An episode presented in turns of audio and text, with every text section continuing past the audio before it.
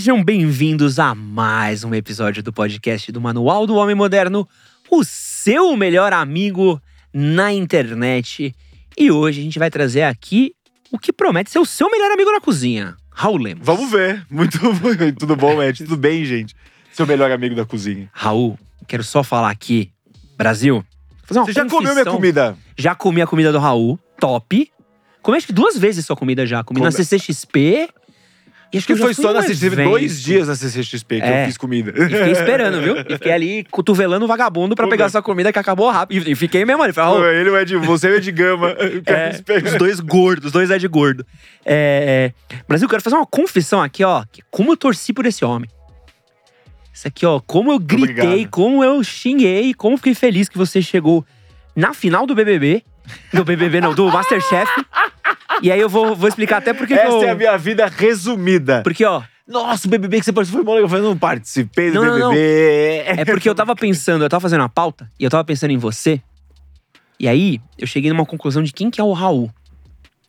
O Raul é o Gil do Vigor do Masterchef. Eu já fui chamado de Graça Mazafera. do Porque você é o Masterchef. cara que atualizada, né? As- É, Vamos porque você é o atualizar. cara que não ganhou, mas ganhou. É, Eu, eu, de verdade, eu, os louros que, que, eu- que aconteceram pra mim, eu tu- fico. Quando eu fecho, eu fico, cara, não, beleza. Que bom, deu tudo certo pra todo mundo. A Bel ganhou, eu tive o meu. O meu, meu rolê também, assim. No... Ô, cara, você, o- você trabalha pra caralho, irmão. Ah, eu faço bastante coisa, assim. Já tem sete anos já que eu, que eu mudei a minha vida por causa do Masterchef, assim, né? Fui pros lados do.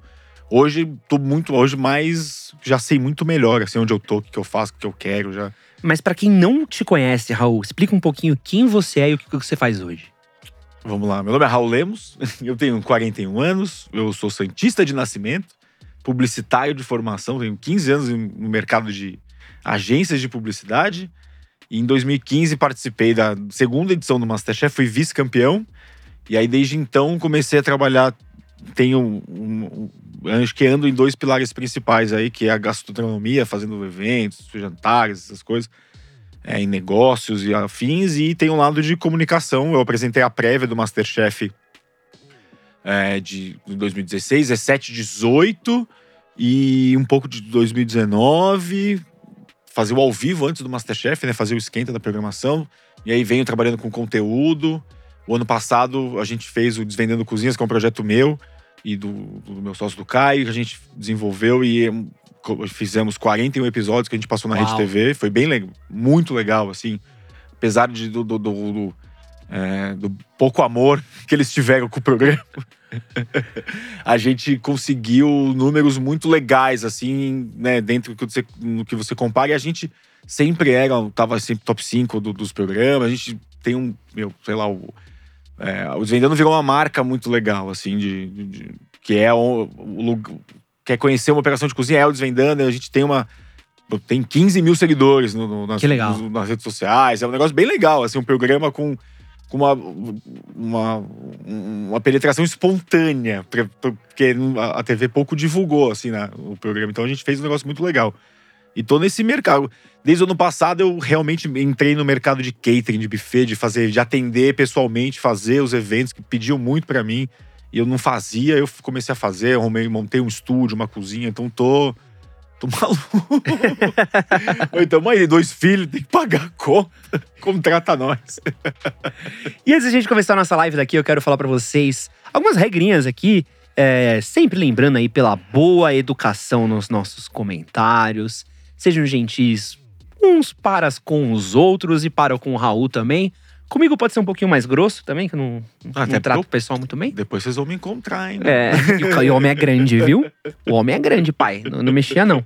É, mandem suas perguntas pra gente. Podem mandar suas perguntas no chat. Pode mandar suas perguntas via superchat, que eu e minha produção estamos aqui de olho. E se você está ouvindo esse podcast na versão gravada, quero convidar você para ouvi-la ao vivo. Nós estamos entrando ao vivo aqui no canal todas as terças, quartas e quintas-feiras, às 18 horas. Temos gravação de podcast aqui todas as terças-feiras, às 18 horas. E amanhã, vulgo quarta-feira, temos a presença de Bruno Formiga e quinta-feira, Renato Cariani aqui no nosso podcast para trocar uma ideia com a gente, para poder conversar. Então venha participar com a gente ao vivo, que é sempre mais legal, ao vivo é mais gostoso e vocês me vêm passando vergonha ao vivo, que sempre é mais divertido e mais entretenimento pra vocês e deixem o like, porque senão eu vou na casa de cada um de vocês com um facão de cozinha cortar um dedo de vocês. Lembra do Jaca Palladium? Que O- tinha no- na TV, na TV Colosso. TV Colosso? Lembro. Os meninos não acreditavam nele. Ele ia na casa das crianças. É. É verdade! Raul, antes da gente começar a nossa conversa aqui sobre cozinha pra homens, eu quero fazer uma pergunta pra você. Você é um cara que desvendou muitas cozinhas por aí. Você é um cara que deve ter viajado bastante por conta da, da exposição que você teve dentro do Masterchef. E é um cara que entende de cozinha, entende de comida. E quero te perguntar, Medo. qual que é a melhor comida do Brasil? Que todo mundo tenta. Não tem a melhor comida do Brasil. Não, ranqueia, cara. faz a tier list. Não, Putz, é que Brasil, cara, é muito louco, né? Tipo, a gente vive. É difícil olhar, mas o Brasil, quando a gente fala, ah, o Brasil é muito rico, e é realmente muito rico culinariamente. É um negócio surreal, assim. Mas eu acho que dá pra fazer, sei lá, vou fazer as coisas que eu mais gosto dos espalhos. Tipo, eu. Tem muita coisa que eu, eu amo. é Um prato muito típico do norte que é taca- tacacá. Adoro tacacá. Tacacá. Pra caralho. Bom demais. Animal, tacacá. E bom de tomar num calor de 42 graus, assim. Pior. Você até aguenta o coentrão, assim. Mas o resto é uma delícia. Eu gosto muito de comida no baião de dois, de muqueca. Eu gosto de... é, Tem um negócio que tem no, no centro-oeste, que é maravilhoso, cara. Que tem umas... Uma galera, as famílias vão em umas barraquinhas, os carrinhos, e vem negócio chamado jantinha, que é um pé finho, que é um espetinho, uma mandioca cozida, uma vinagrete, um feijão de corda e um arrozinho. Com uma farofa. Que Só fita. 10 conto. Que Eu legal. descobri isso em Brasília, depois eu fui pra Goiás, e comi em Goiás, e eu vi que é, um- é famosinho, assim. E é meu, as tiazinhas. Imagina eu comer o feijão de corda, uma tiazinha, senhorinha. É maravilhoso. Aí você tem o sul, eu gosto muito de quando eu vou pro sul. Geralmente eu, eu fui muito pro sul, pro, pra região dos vinhedos ali, com o Masterchef gravar prévias. Pra, então, eu Aham. conheci algumas cidades ali. Ali é muito comum ter o, o galeto, Hum. que é o, o rodízio, né? Famoso das comidas de colono, mas eu, que começa com aquele o, o capelete em brodo, puta, adoro E aquilo. pinhão. Tudo tem pinhão. Então tem, eu gosto de culinária Aqui eu gosto de PF, acho. Não tem. Você tem as suas. Não tem a melhor culinária do Brasil. é Muito, eu acho que tem gente que prefere uma coisa ou outra. Assim, ah, não, eu realmente gosto. Eu, como cozinheiro, eu gosto. Eu tento. Eu, desde que eu realmente comecei a. Lembro que quando acabou o Masterchef, eu falei. Eu nunca mais vou negar experimentar nada. Acho que Quando eu entrei no Masterchef, eu tava muito disposto a. falei, Vou, eu não comi umas coisas, miúdo. Falei, eu vou comer, experimente, beleza, e tudo bem. Então eu tenho, não tenho essa de. Pra mim, a melhor comida que eu mais gosto no mundo, assim, é kebab. Pô, kebab é pica. Eu gosto de kebab. Eu gosto de kebab gosto, sujo. É, então, slop mesmo. É. né? Cai o molho, o iogurte, É. derruba as cafés. Gosto disso, assim. Gosto de comida de rua, assim, dessas coisas. E kebab é carne.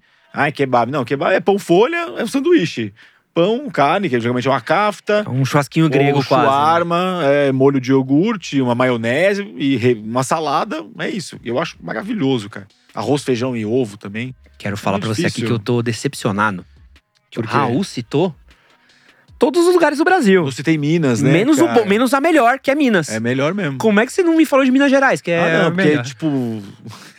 Minas é meio ao concurso, né? Assim, dos rolês. Porque tem. Minas é muito louco, porque Minas é o lugar onde tudo se fundiu na época do, do ouro. Então você tem um monte de receita que é mistura das receitas do Nordeste, receitas do do Sul. É um negócio muito louco, assim. E Minas é meio. Tem. Realmente viajei no de Minas e Minas é foda. Cara, eu não sei explicar que eu gosto muito. Eu gosto tanto de Minas, Minas é foda. que todo lugar que eu vou de Minas, aqueles panelão de. Sei. de- que Você compra um com- panelo. Porra, que é tudo com forno a lenha, umas É, panelas é. gigantes. Todo restaurante em Minas que eu fui, e eu já viajei bastante por Minas, parece estar comendo na casa da sua avó. É, essa é a pegada. É impressionante, É, velho. O mini torresminho, que é doideira também, é só uns coisinhas. Nossa, faz uns torresmos que é coisa de louco, né? Nossa, não, eu não. Os feijão, nossa, feijão. Não, eu tive no começo do ano no, no interior de Minas dando rolê. Cara, era cada almoço era um, um abraço, assim. É um abraço. É Você quer mesmo. sair amigo Fogão de comida de lenha é um abraço, né? Que tem a coisa da fumaça, dá um. Falta muito pra comer? E qual que é a comida mais estranha que você comeu no Brasil, assim? De olhar e falar, puta, não sabia que tinha isso. Não, eu comi no, numa gravação Desvendando, eu experimentei sarapatel. Pra mim é um negócio que Sarapatel. não dá, cara. Eu entendo. Não, não gosto. Não, não- E ach- não comi e achei que ia ser muito pior e foi bem de boa. Mas vai comer? Vai pedir? Não sei, acho que não. Tem uma galera que se assusta com comida nordestina, tipo, buchada. Mas é que são é, comida do interior, né? É. Mas é, é, são das regiões também, né? Você É. tem essa. Tem de, o Nordeste é muito rico, né? Você tem. tem Não, e Nordeste, a gente fala Nordeste, mas é, tem vários estados, né? Não, a é, comida da. Bahia é completamente é, diferente da com comida certeza. do Fortaleza. Você vai Com pegando um- certeza. E eu, eu comi uma coisa, não sei se você já comeu, que chama sobá, de Campo Grande. Soba, soba. Eu acho que eu já comi soba, sabia? Mas não lembro. Que é uma coisa muito engraçada. Vocês já ouviram falar de sobá? Quem tá assistindo já ouviu falar Caramba, de esse sobá? negócio mesmo. Cara, eu fui fazer uma cobertura do Rally dos Sertões. E era do lado do Mercadão Central. E na frente do Mercadão Central tinha um, um bagulho gigante. Que era um yakisoba gigante. E eu olhei e falei, mano, que tem um yakisoba gigante em cima do coisa do Mercado Central de Campo Grande, né? E aí é uma fita que eles têm alguma coisa de colônia japonesa, Aham. que o soba é um yakisoba. Só que adaptado. Tá. E aí é muito Um louco. que É, é, não, é, é tipo um yakisoba seco, com muita cebolinha, com muita coisa, mas é um yakisoba diferente. Tá. Que chama soba. Não comi esse aí, não. Cara, é muito engraçado. Porque foi a primeira vez que Porque eu. yakisoba é, so- soba é o macarrão. É, então, Yak é frito. É Então. macarrão frito. Yakisoba é macarrão frito. Lá é só um macarrão. Só o sopa. Um macarrão com. Então é muito engraçado. O, o- o Brasil é muito rico. Não, né, você tem um monte de, de vertentes aí, de um monte de coisa. Tem. As, co- é muito legal. Tem, tem o, o Fernando Kawasaki que participou do Masterchef comigo. Ele é de uma família que, que é, é metade japonesa e metade da família do interior. Então, a culinária da, da família dele é um negócio muito legal, assim, porque são pratos com super uma assinatura japonesa com aquela coisa de comida caipira. Você tem isso espalhada no sul, uma comida de colona alemã, que se mistura com a colona de colona italiana. Então é mó maluquice, né? A gente. É o grande. É Londres. O Brasil é a Inglaterra da culinária. Onde tudo se junta. Uma dúvida que eu tenho, e não sei se você teria repertório até pra trocar ideia. Mas a gente tem muita comida europeia aqui, é muito forte comida europeia, né? Italiana, é, alemã, tem várias vertentes aqui. Mas a gente tem muito pouca comida da América Latina, né, cara? A gente. É muito pouca vertente dos países que literalmente estão aqui do lado, né? É um preconceito? É? Não sei. Não sei qual é que é, não. Qual que é o. Falta, co- com certeza, né? A gente no Brasil não tem essa.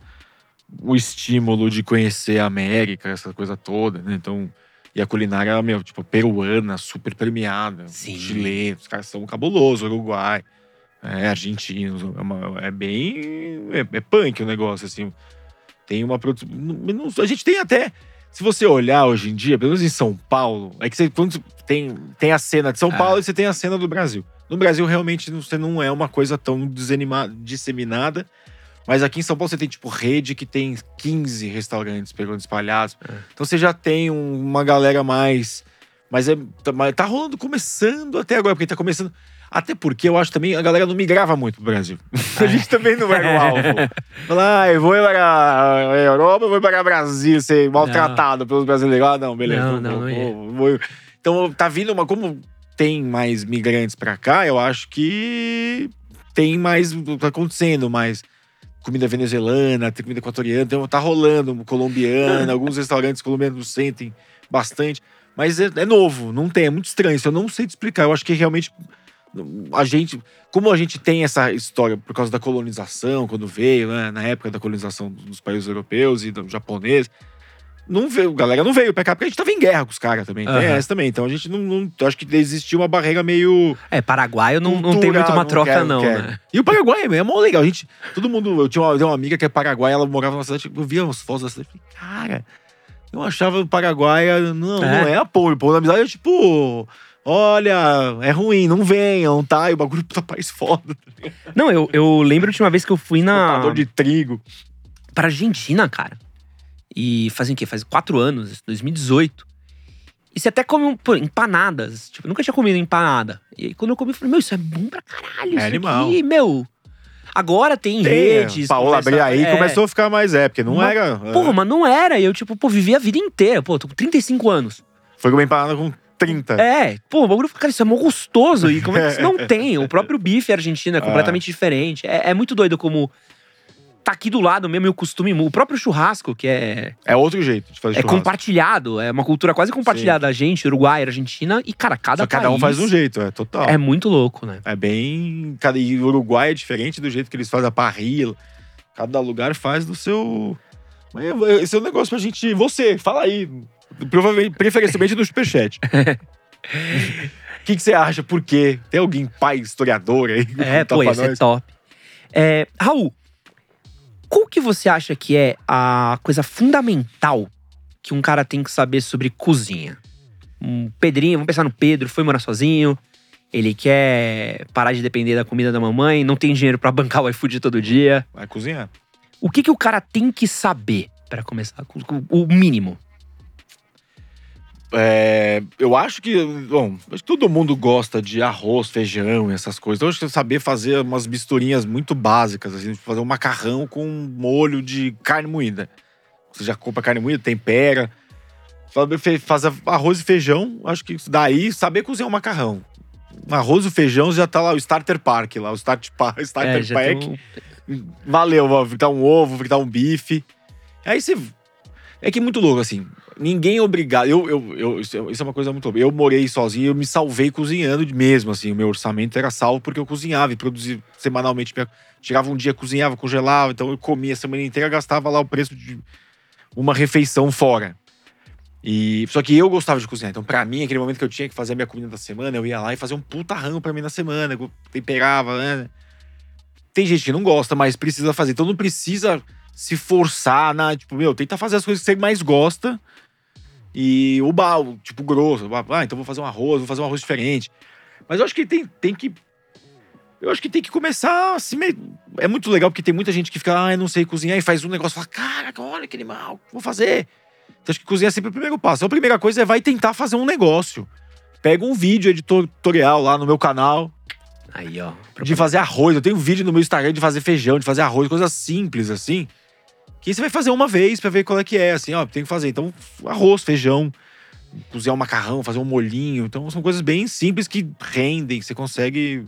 Mas qual que você acha que é a barreira pra essa galera aprender a desenhar, a, a cozinhar? É preguiça? É falta de incentivo? É falta de costume? Putz, aí vai muito de. Mas é um pouco de. Dá pra fazer um, um mix. tem gente que não tem aptidão nenhuma, que não gosta, que não. Tem, tem que. Tem, tem, tem gente que é obrigada a aceitar que não vai ter.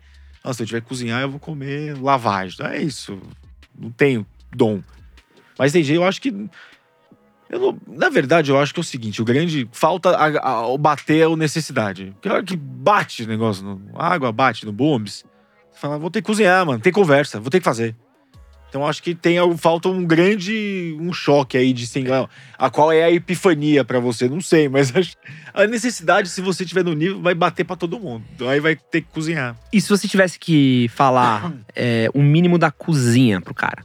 Porque tem várias escolas, né? Tem a escola que usa só o air fryer, Que não tem que é uma religião. Não, e não tem problema nenhum. É Eu um forno sou- de convecção. Eu sou um outro time, eu sou o time forninho. Forninho é legal também. Forninho, se puder, cozinho tudo no forninho. É igual tem um time me- micro-ondas também, que é o- a Sim, galera só do micro-ondas. sim, sim. E tem o cara cozinha Tem um completa, que faz tudo no micro-ondas. Vou, vou gravar comigo um dia. Tem um canal no YouTube, é, o mano do. do eu já, não, já tem esse cara do sol micro-ondas, mas um dia eu tava gravando lá no- na minha cozinha. Aí o, o mano que tava operando lá, a gente tava fazendo uma live. Ele, ah, eu fiz um não sei o que no micro-ondas, eu faço ovo, arroz. Eu fiquei olhando pra ele e falei, não, cara. Beleza, mas uma coisa tá bom, mas tudo não. O mano do micro-ondas deu em cima de uma mina que eu ficava uma vez. Aí o mano do Saindo com a tá- mina, o cara deu em cima da mina no rolê. Polêmica! Só pra avisar aí, ó. O, É, tá vendo? odeio micro-ondas. Cheio de radiação aí. É, quebrei o meu micro-ondas quando cheguei em vamos. casa. tá ele é legal, eu não sei, ó, depois dessa. Gente fina, gente fina. Só deu em cima da mina que tava comigo, no Dormi- rolê. Dormindo. É, mas o que, que você acha que. Vamos armar esse acerto de contas aí, cara! É, mano! Pô, o Whindersson não tá ganhando É, dinheiro com mano. isso? Não, o meu, o meu, o meu mestre de, de- Eu faço, eu treino É. artes marciais com uma muita gente fina que é um ex-lutador de MMA. Ele é louco pra arrumar. Não, vamos armar uma. Não, vamos fazer uma luta de, de, de- de brincadeira aí, pra poder arrancar, doar um dinheiro pra alguém. Ah, pronto, já temos já aí, do micro-ondas contra o Ed. Mas o que, que você acha que é o- é o, é o básico pro cara, assim? O, o mais fácil, talvez o mais recomendado. Acho que o melhor custo-benefício é arroz, mano. É o Sabe um- melhor custo-benefício. Porque de arroz você faz mexido, e mexido é um, é um hino. Então, um cookie topzinho, um, micro, um Ou uma forninho. boquinha, tiver uma boa. Porque arroz dá pra fazer no micro-ondas também. Então arroz eu acho que é o. dá pra fazer no forno. Pode crer. Então dá pra fazer em todos os lugares. Arroz é o. Vamos combinar então. Arroz é a sua receita de entrada. Mas põe alho e cebola. Pô, esse é um diferencial também, né, cara? Essa é. Tempere seu arroz. E, mano, a, a gente tá vivendo esse momento muito louco. E eu até brinquei do que o cara precisa saber pra poder cozinhar. Porque tem duas coisas que estão mais em alta do que talvez mais estiveram na história. É, Um, que é a comida industrializada. A gente tem. Cara, você vai no supermercado, é bizarro que tem refeições completas, com prazo de validade de quatro anos. Que é aquela coisa que você olha e fala: Uau! Feijoada dura quatro anos? que, que estranho. E também os deliveries, né? As entregas, iFood, etc, etc, etc. É. Como é que isso, é, você sente que isso acabou impactando na busca das pessoas por cozinhar? Você acha que as pessoas estão mais preguiçosas para cozinhar? Você acha que as pessoas é, é- é de tribo? Como é que você sente nesses últimos anos? Eu acho que depois tem um negócio que eu também costumo comentar que tem um mov- movimento que veio, que nasceu no, no, no- no marketing mesmo. Assim, não nasceu, mas o marketing fortaleceu. Porque o Masterchef em 2015 foi um boom comercial. Sim, monstro. sim. Monstro. assim. Foi o programa de 2015 mesmo, assim, só se falava. Foi um negócio. Eu, eu até tipo, eu fui uma das pessoas mais famosas do Brasil em 2015 durante seis meses. Era um negócio louco, assim, a- o, o punk. Qual foi o impacto disso? Isso é uma coisa que eu lembro muito. Eu lembro de. Eu trabalhava com. Sempre trabalhei com publicidade, era diretor de. comandava operação de atendimento, que é o time que lidera os projetos. É, Então eu tinha, né, eu cuidava de grandes clientes, então eu tava ali envolvido com, com o bububu do- do- da comunicação. Então uma coisa foi muito louca, assim, porque eu lembro que eu tava fazendo, eu atendi uma grande empresa e eles estavam fazendo um trabalho com Jimmy, a imagem do Jimmy Oliver e com o Bud Valastro em 2013 no leste da Europa. Porque já no Londres, então já tinha, era muito forte você ter chefes de, chefes de cozinha, eram eles eram ah, protagonistas do- da mídia tanto quanto um atleta já tinha Aham. e isso aconteceu no Brasil em 2015, quando os, os três jurados do Masterchef viraram Celebridade caras absurda. muito absurdas. E quem tava fazendo, tipo, aí você tinha caras que já estavam na mídia, que não estavam, que ficaram o bronze, o Atal, a galera que tava na mídia que ficou muito forte. O Anquier. Então você teve. E disso que aconteceu, o mercado, isso esparra, né? Isso esparrama. Então teve muita gente que, como viu a culinária, começou a se interessar mais. Canais de YouTube, cara. Então, o blog cê- nessa é. época era rei do YouTube. Exatamente. Aí você tem toda uma produção de conteúdo que tava lá, mas aí você tem a galera começou a usar esses protagonistas, esses ícones da culinária na comu- nas comunicações. Nisso o mercado de culinária começou a se fortalecer. Então você tem mais procura por restaurante, mais gente abrindo restaurante, cursos de gastronomia bombando, um monte de começando a aparecer curso de gestão de restaurante, escola de preparatória para um monte de gente. Então o mercado começou uma evolução muito forte. Então você tem hoje, meu, e o que evoluiu, né? Os restaurantes. Aí você tem gente que tava, tinha velha guarda dos restaurantes, tem os filhos desses caras que foram pra Europa estudar e trazer coisa nova. Então você tem um negócio muito louco. Esses últimos sete anos foi maluco na culinária. No Brasil inteiro isso. Tem a demanda aumentou. O, o- brasileiro que consome comida na rua ficou, mas mesmo que ele vai no quilo, cara, ele vai de algum. Mesmo que ele, ah, não, não me importa, que eu. Não. O que, que é isso aí? Como foi feito? Então, as pessoas conseguem falar melhor sobre comida quando você teve um. E o Masterchef foi o grande caminhão disso aí. Não, teve, não tem nem. O grande programa da TV aberta que popularizou o conhecimento de culinária. Então, aí a galera começa a falar mise place, produção, orgânico, cacete. Então, todo mundo se, se fortaleceu. Então, você tem esse. E, e aí os chefes começaram a ganhar dinheiro com mídia. Eu lembro, que ele- eu falei dos chefes porque eles fizeram uma campanha para um banco, eu lembro, o Fogaça e o Jacan. E nunca um banco tinha usado um cozinheiro. Os caras na TV. Não, o 30 chefe virou segundos. rockstar, né? Que era bizarro. Caralho, eu falei, mano, que louco isso. Isso tava, e eu tava coordenando um projeto desse um ano antes, quando eu tava trabalhando em agência. Aham. Aí eu falei, ah, mano, o bagulho vai virar, né? Então vamos. Talvez tem, tem bicho nisso aí. Mas o, Brasil se, se especializou demais. Não se especializou, assim. Muita gente especializou, muita gente se salvou do desemprego indo pra culinária. É, todo mundo viu que o mercado tava quente Então as pessoas, puto, tô sem emprego, ah, eu faço uma coxinha animal, vou começar a vender a coxinha e começa a fazer isso. Tem um monte de casos como esse. A gente no Desvendando tava pesquisando e descobriu uma aeromoça que tava, perdeu o emprego porque tinha cancelado os voos começou a vender bolo, tava faturando três vezes o salário dela, vendendo bolo. Caramba. Tem chefe famoso que o cara tinha banqueteiro, chique, começou a vender bolo de pote, estourando de vender. Então é um negócio. Tipo, a galera foi. Não tem tempo ruim com culinária. E eu acho que ele é o grande negócio, porque a gente ainda tem uma defasagem gigante de negócios, oportunidades. O mercado. E quando eu falo mercado, ah, é uma grande rede, não. É a Dona Maria que abre aí a portinha e vai vender marmita, e vai vender coxinha, é a tia que faz o bolo, outro que faz não sei o que. Tem um monstro que tem demanda. Porque o brasileiro médio não consegue comer na. Não come em casa.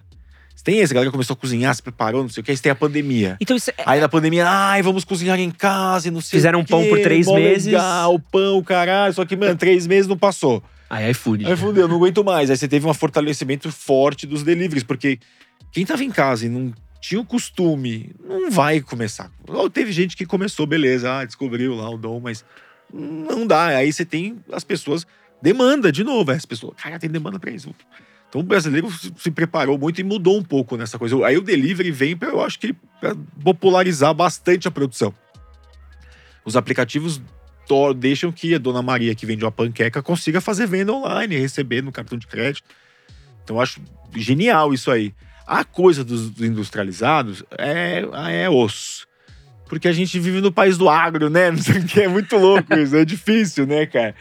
E o industrializado é lá da- das três empresas gigantes, legais, já, né? É, é o capitalismo, né? Mas vai muito. Só que às vezes o industrializado, uma refeição industrializada é mais barato que um ingrediente orgânico. Esse é, essa é a Aí é matemática foda, do mal, né? entendeu? Esse é o negócio errado. A gente devia ter uma legislação que, tudo bem, você tem opções, beleza. Você não tem dinheiro, tá aqui. É isso que você pode pagar por. Mas saiba que não é um negócio saudável. Mas também a gente poderia ter políticas para dar uma, uma ajudada e a gente ter esse, pô, a gente, o maior produtor de arroz orgânico do. Monte de coisa que, que o Brasil faz, que gente- 70% que a gente come aqui é do, do Dona Maria, do seu que tem lá uma roça e vende no, no, no distribuidor. Então é, é doido isso, cara. Você você morou na Inglaterra também, não morou? Morei uns meses. Você lembra como é que era a Fanta? É diferente. F- Meu maior choque na Inglaterra Tomou foi a na Fanta. Oranginá na França? Não. Então, é outra história ainda. Cara, porque eu, eu lembro que a Que é primeira vez que eu, Fanta na França. Cara, a primeira vez que eu botei Fanta na, na Inglaterra, eu trabalhava Tem num restaurante. Veio a Fanta assim, eu vi a cor, falei. Virei pro, pro, pro chefe do bar, né? Falei, ô, tá, Tá zoada. zoada? É, foi exatamente o que eu falei. corante. Falou o quê? Falei, não, mano, tá com cor de Cebion. Sabe? Que é aquela, aquele a Aham. laranjinha ali. Não, é assim, Fanta aqui.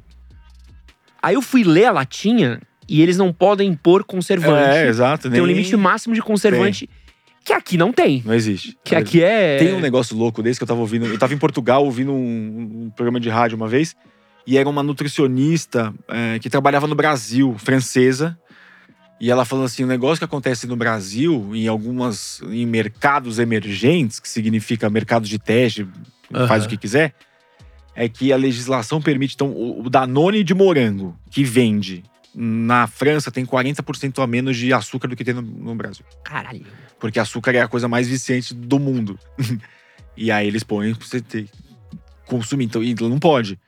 Eu, eu, eu, eu, eu, fiz, eu me formei cozinheiro técnico na Itália. Aham. E eu lembro que um dia meu professor falou assim: ah, vamos fazer o almoço da galera aí, não sei o quê. Faz um molho de pomodoro aí, dane-se. Aí eu Meteu açúcar no molho. não, aí eu falei, vamos, beleza, né? O professor mandou, vou, fui lá, peguei os tomates, tô eu cortando o bumbumzinho do tomate, fervendo água, ele. Cazzo, ah, essa aqui, pega o molho, não, tomate pelate. Eu falei, pô, tomate pelate, professor, pô, cheio de conservante. Aí ele me deu um tapa na cabeça. Você tá no Brasil, porque a mulher dele é brasileira, mas você tá no Brasil. Aí eu olhei, ele, falou- ele olhou assim, mostrou, falou, meu, tomate. Não tem essa. Aqui a gente tem uma legislação que permite é, de, é, é a famosa o pelo de rato. Mas tem, a gente tem uma, uma, uma tolerância de detrito nas coisas, tá ligado? Tipo, é, alimento zero açúcar não é zero açúcar. Ele pode ter até uma porcentagem, certo por cento de açúcar. A legislação brasileira de alimentação é muito do mal. muito contra a galera da base que tem pouco dinheiro para gastar com alimentação, porque os industrializados, mesmo venenão, é muito barato e é o que as pessoas podem comer. Não é que as pessoas. É o que ela tem dinheiro para comprar, cara. É muito. Ai, tem que escolher. Escolher. Você tem cinco filhos. Você tem 30 mango pra ir no mercado pra render. salsicha, Foda-se, né? Irmão, eu vou fazer renda, eu preciso ter o número de refeição. É isso. Vou cumprir meu papel de alimentar as crianças. É. é Não sei se sua família já passou necessidade. Tipo, de grana, Cara, não, assim? não, não de ser, de não ter, mas de ter pouco e tá na, andar no limitinho ali. Minha família mesmo. Meu pai era metalúrgico, minha professora. Tipo, a gente foi humildão, assim. Eu lembro que a coisa tava foda em casa quando era macarrão e salsicha. Sim, não, total. Que é quando você sabe e fala assim, puta, a Arroz grana tá foda. Sabe? Que você vê que é tipo assim, tá foda, é o que tem.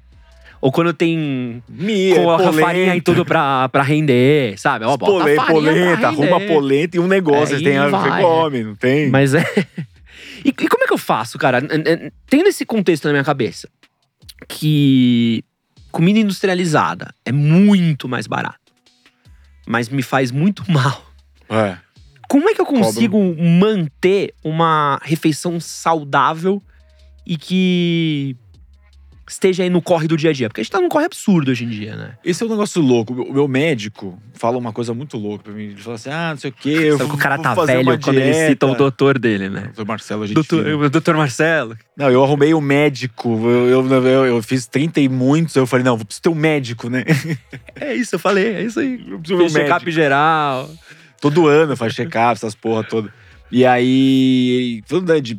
Ele é um cara do esporte, não sei o quê. Ele falou, porra, emagrecer aí, né? Fortalecer, né? Eu falei, pô, vamos ele fazer dieta. Ele, que mas não é dieta, mano. Arroz, feijão, frango, ovo, legume. Dieta, tá louco? Vai ficar sem comer, velho? Não viaja. Não come muito coisa com trigo, tipo, é, tenta maneirar, não comer. Tem uma. Ah, o pão. Vai falar, ah, do pão, não sei o quê. Pão francesinho de padaria, varejão mesmo, assim, Uhum. é veneno porque tem melhorador de glúten, é do mal mesmo. Vai te engordar, ser do mal o negócio. Mas tem hoje em dia, cada esquina tem um Zé fazendo pão levan, que não é caro. Ou faz também. Então, que é ótimo. Já é, tem um, um benefício totalmente. O, o efeito é inverso do seu organismo. É bom, ele te ajuda a fazer um monte de coisa. Então tem. Meu, é, é, é- é não abusar. Eu sou um cara que come muito doce. Eu sou. Não tem. Eu tenho Doce é problema foda, né? com Doce é um doce. B.O. Mesmo, assim, eu sinto falta. Qual que é o da maldade pra você aqui? Doce. Qualquer um. doce, é doce. De fine até quindim. Fine, velho. Tem um fine de morango com laranja no meio. Pelo amor de Deus. Aquilo é aquilo. Você ainda tem filho. Puta, deve ser. Meus filhos, meu filho não come doce, cara. Porra, Graças. Meu filho nunca, a gente nunca deu doce, ele não gosta de doce. Nunca Então, apresenta. né, então Deixa ele chegar aos ser mais 18 sem saber o que é o doce. A minha filha, segundo filho, já, né, já perde as estribeiras. Vamos ver até tá bebendo coca consigo- na mamadeira, Daqui né? a pouco vamos ver até quanto tempo eu consigo segurar. Então, mas você perguntou assim, como que as pessoas conseguem? Eu acho que é o seguinte.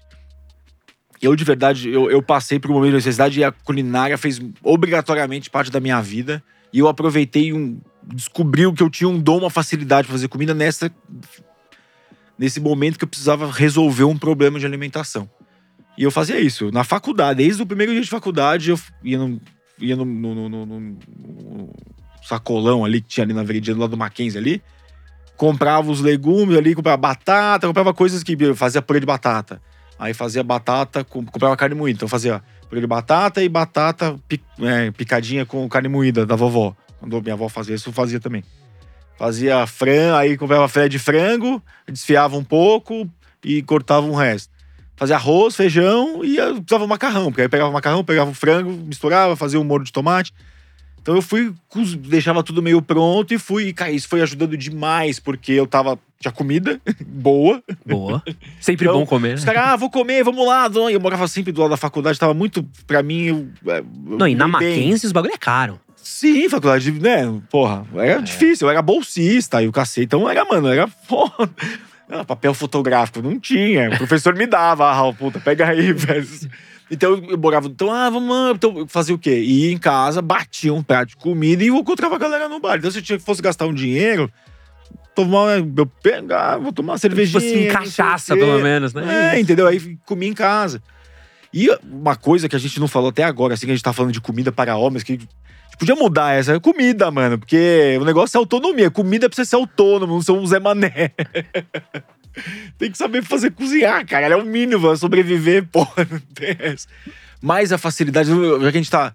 Eu acho que a, a incidência de homens jovens querendo se tornar pessoas melhores para poder, sei lá, ser melhor para sua namorada, arrumar um alguém, arrumar uma, um, um, um cacho, né? Seja ele qual for, Cobertor de orelha. né? cobertorzão de orelha. Cozinhar é a melhor coisa que tem, cara. Peraí, cozinhar. É a melhor coisa. Eu, de verdade, eu, eu falei Cozinhar ajuda com mulher, você acha? isso muito. Eu, eu- eu- conversei com o Mal no, no achismo do Mal Meirelles, que é meu vizinho. Aham. E aí eu Que falei. azar. Não, ele é. Mal Meirelles, Mal Meirelles, posso se você explicasse cozinhar? Mal Meirelles, vai tomar no seu cu, tá? É, já me, me citou no webbullying, já convidei pra vir pra cá, já falou que vinha, nunca veio. Ele é o. Tô Então, culpado. se fosse velho. meu vizinho, ia na porta da casa dele com taco de beisebol, Eu só Deus vejo ele muito porque os corredores estão ali, os nossos filhos brincam junto. Aí. Mas o. Aí eu, eu até contei, eu pensando assim, falei, cara, cozinhar salvou minha vida social jovem. Porque eu devia, tipo, pô, faculdade, né? Tava lá, eu, fundido dentro de uma realidade que as pessoas tinham dinheiro pra sair no sábado e não sei o que. Eu passei Cara, não sei quantos finais de semana. Eu passei em casa sem botar o pé na rua, porque não, você botou o pé na rua em São Paulo, você dinheiro. É. São Paulo é assim, gente. Vai Se na pisou casa na calçada é 10 conto. Vai na casa de um brother. Busão, é 10 conto pra ir voltar. Então, mano, eu ficava, juro, ficava em casa. Eu tinha um Super Nintendo. eu trabalhava na Sky, eu tinha teve sinal da Sky lá, porque era parte do meu programa de benefício. Tava em casa, mano. Vi todos os. Eu tenho um conhecimento de cultura geral, assim, surreal. Eu vi muita TV, então eu ficava em casa. Então, o que, que eu fazia? Então, galera, ah, vamos fazer não sei o quê. Putz, amanhã vou fazer uma almoção. Ficava sozinho no apartamento. Galera quer. Vamos lá em casa, leva umas brejas, fui som, aí virava, né, festinha. E to- que todo mundo quer, um lugarzinho, você ficar com os brother lá. Então eu fornecia isso, fazia comida, as pessoas levavam. Então, tinha amigo que levava comida. Ah, Raul, faz um macarrão aí, não sei o quê, ia lá pra Ah, é. casa. Então, minha casa sempre foi um pico de, da alimentação e do rolezão. Então você era o cara legal do rolê, né? O cara, cara do rolê. Então eu falava, vem. Então eu Tipo, levava, trazia as pessoas pra minha. É, o Van Wilder. É, Só que é o contrário, porque eu tinha que trazer. rei do rango. chavecar as pessoas. E, mano, e na hora que você conseguiu lá, é, qual que é o nome da sua esposa? Laura, Vamos supor lá que você conheceu a Laura com 20, Mas com matei. com- novinho. Ma... Laura, cola aqui em casa. Qual que é? A Laura não iria. Pô, esperta. Esperta. Não iria. Mas muito esperta. Dá pra ver que tem, tem intelecto alto aí. Parabéns pela mãe dos seus filhos. Você Não, mas é que, cara, assim. Eu, de verdade, eu, eu, eu pude, eu tive a sorte de, me- relacionar com uma galera, gente que entendia. Falando, ah, não, pô, né, não, não vou ficar com o cara porque ele não pode me levar na balada. Não, o cara é legal, pega outras coisas dele. Mas qual que é o ranguito? O rango. Vou te falar o rango da juventude, assim, tinha um prato. Qual- Não, mas Que pra aprendi- conquistar, não é o arroz Não, com mas ovo que é legal. Não, não, não, tinha um legal eu um faço- ovo em formato de coração, você me fiz- fode aqui. Fiz né, alguns, fiz alguns dates e tudo É. mais, assim. Lembro das antigas, que era baratinho. E eu aprendi. Não é a minha receita, é a receita de um amigo do Fanta, meu grande amigo. Dele, da Roberta, da esposa dele. Eles faziam pra mim quando eu ia na casa deles. Daqui, quando eles moravam aqui no Brasil, ainda na casa deles no, fi- no final de semana, eles faziam pra mim. Hoje em dia, com poliamor é um perigo isso aí. Não, tá pelo Você meu melhor amigo, meus trisal já, já. Sou padrinho, a gente é padrinho. Aquele lá não dá. Já tentamos, já adolescente, não rolou. Meu amigo desde os 11 anos de idade. É, que é uma massa com abobrinha e gorgonzola, com creme de leite, assim, Bonito, gratinado. Então, meu, é queijo. Antigamente a gente falava, brincava que era um rango de 15 contos. Você fazia uma puta pratada, rendia, é gostoso, cheio de sabor, não sei o quê. Mas agora eu quero fazer. Eu acho que coisas. Tem coisa que é fácil de fazer, assim. Eu, eu gosto muito de fazer cuscuz marroquino. Porque tem jeito difícil eu faço do jeito fácil. Tem risoto. Risoto é legal. cara. Risoto, é, lugar... é romântico Risoto e é é, rom- fácil pra caralho. Sabe por que risoto é romântico? Porque tem um processo do risoto. É. E aí você fica mexendo, toma um vinho, ah, trisca um cotovelo. É. ah, ah, ah. beija agora, beija depois, não E se sabe. a garota não manja muito de Entendi, cozinhar, te ajuda. risoto parece muito mais complicado do Super. que é. Aí você faz pessoa um, pega no uma prato e farofa fala- de parma ali. você É. vai, "Ah!" Nossa, tem um queijinho aqui no meio. Você, ah, é, é brie. E é fácil, Às vezes é, é, difícil uma, fazer. um- uma mussarela, mas você lança que é brie. A Fala garota que é queijo perguntou o que, que é, você fala que é brie. Olha o queijo especial. Brie é não tem gosto de nada. E eu, eu tenho você um fala que é amigo, brie. meu muito grande amigo, que era o rei do brico damasco, mano. Pô, tu- Puta, brico geleia de damasco é campeã. o meu, o meu Beijo, Rafa. o matador, que era o matador, assim, jantarzinho, chamei a garotinha pra jantar. O matador era o risotinho com salmãozinho. Ah, salmãozinho é outra história também. E aí, se quiser enfeitar, você faz um salmãozinho com uma crostinha de castanha. Ah, aí já é, aí já é nível vale o namoro já. Que aí é o tipo. Que é o. É, é o É. Mas você tem, que- tem Me que tá, apresentar pros amigos. tem que tá, tem que estar romântico. Essa daí você tem que estar apaixonado. É dia dos namorados, tá aí, É. já e, faz. E o, e o BO Eu também. postei uma receita de salmão com crosta aí, pode ir lá. Canal do. Raul. E o, e o bagulho que é o. o... Tem duas coisas importantes que eu quero falar. Falar a, séria e a Olha a zoada. mensagem da tua depois. namorada agora pra ver o que, que ela vai falar desses pratos. É, a séria. Que às vezes muito mais importa o esforço que você faz e como você faz. Então, pô, uma velazinha, você fazer a mesa bonitinha, uma toalhazinha, Esse esforço você lavar o conta. prato, ser uma coisa bonita. não- Tomar banho. É, pô, porque às vezes a menina chegar na tua casa ali, que tá, tá cagada o ano inteiro, 364 Não, é, dias o por ano, tá uma ambiente, A merda. experiência é fo- é difícil. Chegou ali, tem uma velazinha, uma musicazinha tocando. Porra, fala, porra, Pô, se esforçou, guardou as roupas no armário, sucesso. trocou o lençol. Então é sempre. Lavou o lençol, que a gente descobriu que o homem não lava lençol. É, você viu isso no- Que na é um Inglaterra? postão. Quatro meses Bizarro. sem lavar lençol. Bizarro, bizarro. Esse lençol duro, assim. E outra coisa importante, sempre de bom tom, Sempre de bom tom. é pensar no que você vai comer antes do que você vai fazer. Cara, isso aí é genial, isso aí. Eu fiz um menu de motel. Eu fui o primeiro cozinheiro meio conhecido a fazer o menu oficial de motel, assim. Foi no Lush? Foi no, no lanche eu fiz de- depois, assim, mas Porque já- eu acho que eu comi essa comida no Lush. Mas quem faz, acho que no lanche é o menu da Isabel, do Léo Young que tinha. Eu fiz no Apple Motel. No- não, eu comi, eu comi a comida de algum eu chefe fiz no a Lush. do Apple e a gente depois disso trabalhou em parceria com a Associação de Motéis e fez o mundo, faz tudo do nosso cozinheiro. Mas eu fui o primeiro, ninguém queria fazer. Eu falei, eu topo super fazer esse negócio. Eles iam contratar um famosão, o cara, ah, ficou com medo. Eu falei, vem com o pai, vamos fazer esse bagulho. Mas o que, que você fez? Um Daí joelho fiz- de porco. Eu tinha. Não, tá louco. Tinha prato. tinha. No menu falava pra antes, pra depois. Tinha, Pô, sucesso, papai! sucesso, caralho! Gente, por favor, Porque, pensem em casais que vão fazer amor, que nem Raul. Raul. Quer levar no dente também? Assim, eu, comida japonesa. Me, me, é, pra mim é pesado.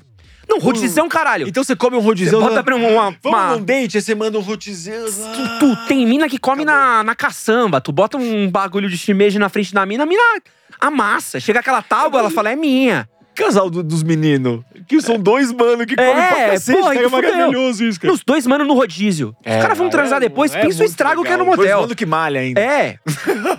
Peida pesada. A tia da limpeza do motel chora, né? Ai, de novo os meninos da academia, cara. Mas. Mas eu tinha esse, a gente, ó, eu fiz. O qual que era uma- o, o menu antes? O antes eram uns enroladinhos de abobrinha com. com cogumelo. Fofo. cogumelo puxado, no molinho de um azeite de ácido, assim, uma porçãozinha. Aí tinha cuscuz marroquino com legume, gostosinho pra você acompanhar. Tinha peixe, um peixe grelhado. Peixinho. E aí, já por depois tinha shakshuka, que é- também não era pesado, também molho de tomate com ovo. Chuca é antes, tá? É. Só pra. O que, que é shakshuka, cara? Shakshuka é um cozido de ovos em molho. Ah, Que é uma, é uma das comidas mais antigas do mundo, assim. Tem Puta, 8 mil nunca anos. que assim. fita. É legal, cara. Tem origem judaica. shakshuka? Do norte da África, quando eles eram. Quando eles eram aprisionados. Você gosta de egípcios. comida Eu israelense? né? amo comida desse. com- Comida árabe é o, pra mim é o, o carro-chefe do tempero, assim. Ah, O processo árabe de fazer comida também. é. Eu, eu, eu, eu estudei na Itália, então eu gosto muito de fazer. Na escola eu fazia muito isso. Eu fazia umas massas meio com árabe, o professor pirava. Ele, ah, faz sua versão aí desse prato aí. E. Que aí, aí tinha isso, aí tinha carne depois, mas tinha a divisãozinha aí, cara, vem, tipo, foi muito, vendeu demais. Tanto Pô, que mano. virou um negócio e hoje em dia é o default do mercado, assim. Você ter chefes assinando. Foi muito legal. Mas isso é muito importante. Isso é uma coisa que eu sofria demais, assim. Eu, como eu. Às vezes, né, você tinha que, né, já mais namorando, jantar, né, aquelas coisas. E aí você descubra qual é a refeição que não faz mal pra você, que não vai te pesar, que vai ó, deixar você atletão aí, porque, né, toda performance conta. Irmão, eu posso contar pra você uma história de tragédia que eu vivi? Um erro de, de roteiro, assim, um, um jovem, burro, fazendo coisa de jovem. não tinha planejado sair com uma garota. E aí a garota pintou sábado à noite. Puta, vamos sair? Eu falei, puta, Vou comer o fundi. vamos, sei lá, vamos, sabe? Tipo, eu fui, fui pego numa coisa. Ela, meu, tô em tal rolê, Cola aí. quero te ver, cola aí. A gente, tipo, vê um filme janta e vai fazer não sei o quê. Eu falei, ah, beleza. Porque a gente foi jantar, a gente tava no shopping. Eu falei, ah, vamos ver o que tem pra comer aqui no shopping, né? Tudo lotado, lotado. Pá, shopping sábado à noite. Você sabe como é que é? Que é Ah. aquela coisa. Outback fila é, é o ciclo de uma Copa. Você já você entra na fila Deus, pensando quem que o fila, Tite vai, vai escalar daqui quatro anos, tá ligado?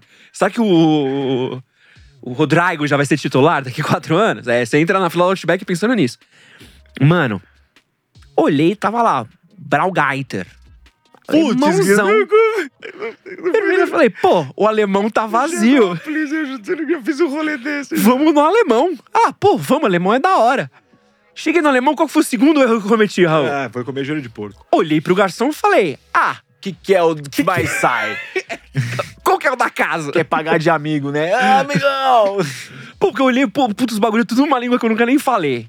Que eu não entendia porra nenhuma. Falei, ah, mano, traz esses bagulho aí, azembá, sei lá, traz essa porra daí. Mas veio só a nata da. Ah, chucruta. E aí, qual que era o bagulho? De novo, jovem, eu falei, não vou transar hoje. Que é a chance de eu transar? Imagina, tô... E é esse dia que você transa. Mano, terminamos de comer, a mina olhou e falou assim: Você quer ir pra sua casa? Cara, mas eu juro por Deus, a gente chegou em casa. Foi um esforço de cinco minutos, um olhou pra cara do outro e falou: Vamos dormir um pouquinho? Hoje não vai dar, né?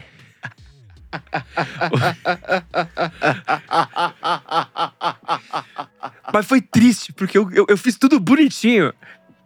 Mas foi um errinho. Ai, que bosta, velho. Se eu tivesse pedido uma salada alemã, não tinha passado por isso. É difícil. Mas tem dia que você não sabe mesmo. Isso aí, essas coisas da história de moleque é o mais legal, né? É. Aí, ó. caralho. Fomos no rodízio, no fogo Nossa. de chão. Nossa, não. chão? aí, uma vez fudeu. o japonês foi muitos anos. Nossa, sei lá, isso foi 2005. Todo o meu dinheiro num pico desse foi uma merda. Nunca mais, velho. Foi horrível. Caralho, Não, isso. É, Ou você pode fazer que nem eu fiz. Uma vez eu contei, até contei recentemente essa história pra minha esposa. Uma vez eu fui sair com uma, uma moça, não sei o que, paquerinha, não sei o que, né? Vamos sair, vamos sair, não sei o que. Eu cheguei do trampo, tomei banho, sei o que, não sei o que, lá sentei no sofá, faltava tipo meia hora pra sair mesmo, não sei o que. Falei, ah, encostar aqui, né, pra dar uma. Ah, que eu abri o olho, era tipo 5 da manhã. Fudeu, telefone. Que meio encontrar no pito, sabe? Tipo, Nossa, tudo parabéns. errado, nunca mais. né? Eu nunca nem em tchuns. Com razão. Não durma antes do date. É, mano, você fez o seu programa visitando cozinhas e conhecendo restaurantes. E a gente tem uma estatística no Brasil hoje que cerca de 90% dos negócios fecham antes deles completarem um ano. E quando a gente tá falando de, de, de cozinha, parece algo muito natural, né? Tipo, pô, eu sei cozinhar bem. Eu sei fazer uma coxinha bem. Vou abrir um negócio de coxinha. Por que, que você vê que tantos negócios acabam passando por apuros assim, bicho? Você tem um negócio, você precisa ser um gestor, né? Não ser o cozinheiro. Na verdade, no negócio, você ser o chefe é, é a pior coisa. Porque você. mas vamos fazer esse. Vou lá, vou, vou abrir. Ah, eu faço ótimo, minha comida, vou fazer marmita. Vai você investe. Só que você não é gestor, você tem que fazer a comida. Então o negócio é, é saber a casinha que você, que, que você tá e trazer gente pra completar isso. Geralmente quem é o cozinheiro é- não é o gestor. Não consegue. Não dá pra fazer duas coisas ao mesmo tempo. Não tem a menor condição. Você ter a visão dupla. Não- é muito difícil. Quem consegue fazer isso tem uma limitação grande de tamanho de operação, de atendimento. Assim. Eu acho que a primeira coisa é talvez se juntar com alguém que manje de dividir as coisas, sabe? De, Porque e digerir. Falar, de, é o seguinte, eu vou cozinhar, eu vou fazer isso, né? Você, cara, você toca, vamos organizar, você faz as compras, vamos ver o custo, né? organiza aí, eu preciso, eu vou chegar na cozinha, precisa estar lá as coisas. Então tem, tem um.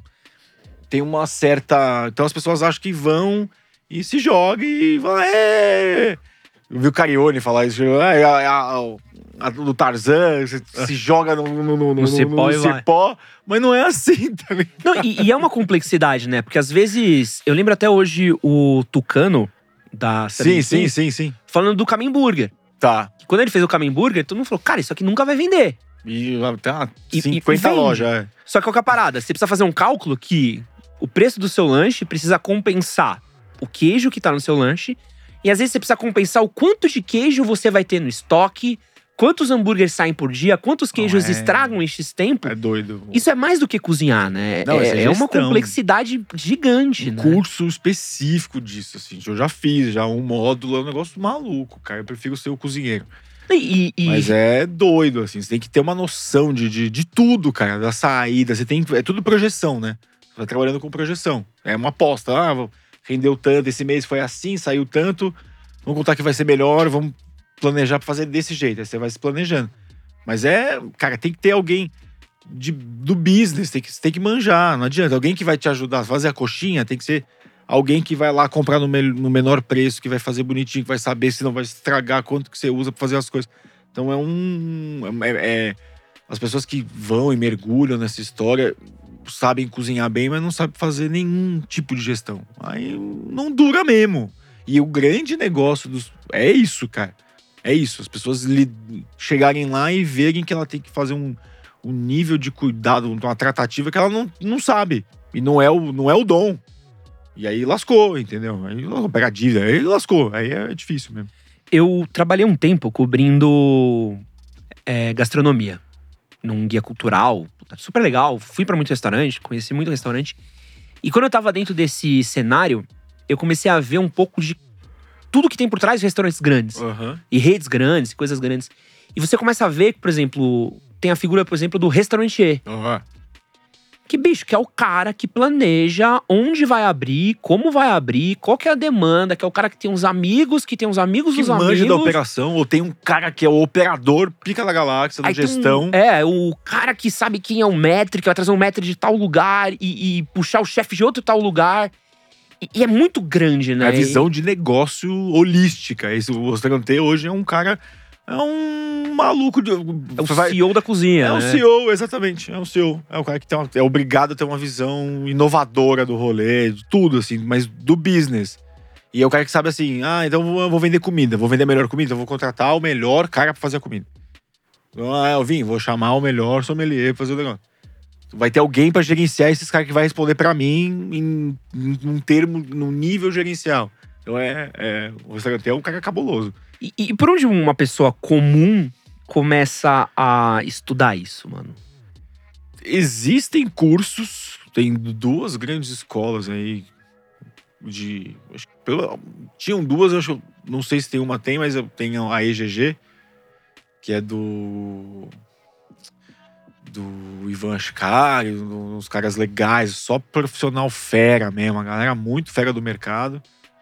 E tem curso de restaurante, te mostra, mas, cara, esses caras são restaurante famosão, um cara que já perdeu dinheiro, já apostou, é, não adianta. Mas você consegue se preparar bem, tem cursos que vão te ajudar a ter seu caminho. Uma plan- Metade do rolê tem, tem. Você aprende a fazer as planilhas de controle, a calcular CMV, é, que é o custo em cima exatamente de cada refeição, de cada coisa que você está vendendo, como que você vai mexer o fluxo de caixa, como que você vai fazer a logística do seu estoque. Eles te ensinam, mas nada como uma boa e velha experiência. Pô, deve ser um inferno. Imagina você tá no seu restaurante aí cola o Jacan. Ah! Foi pego pro.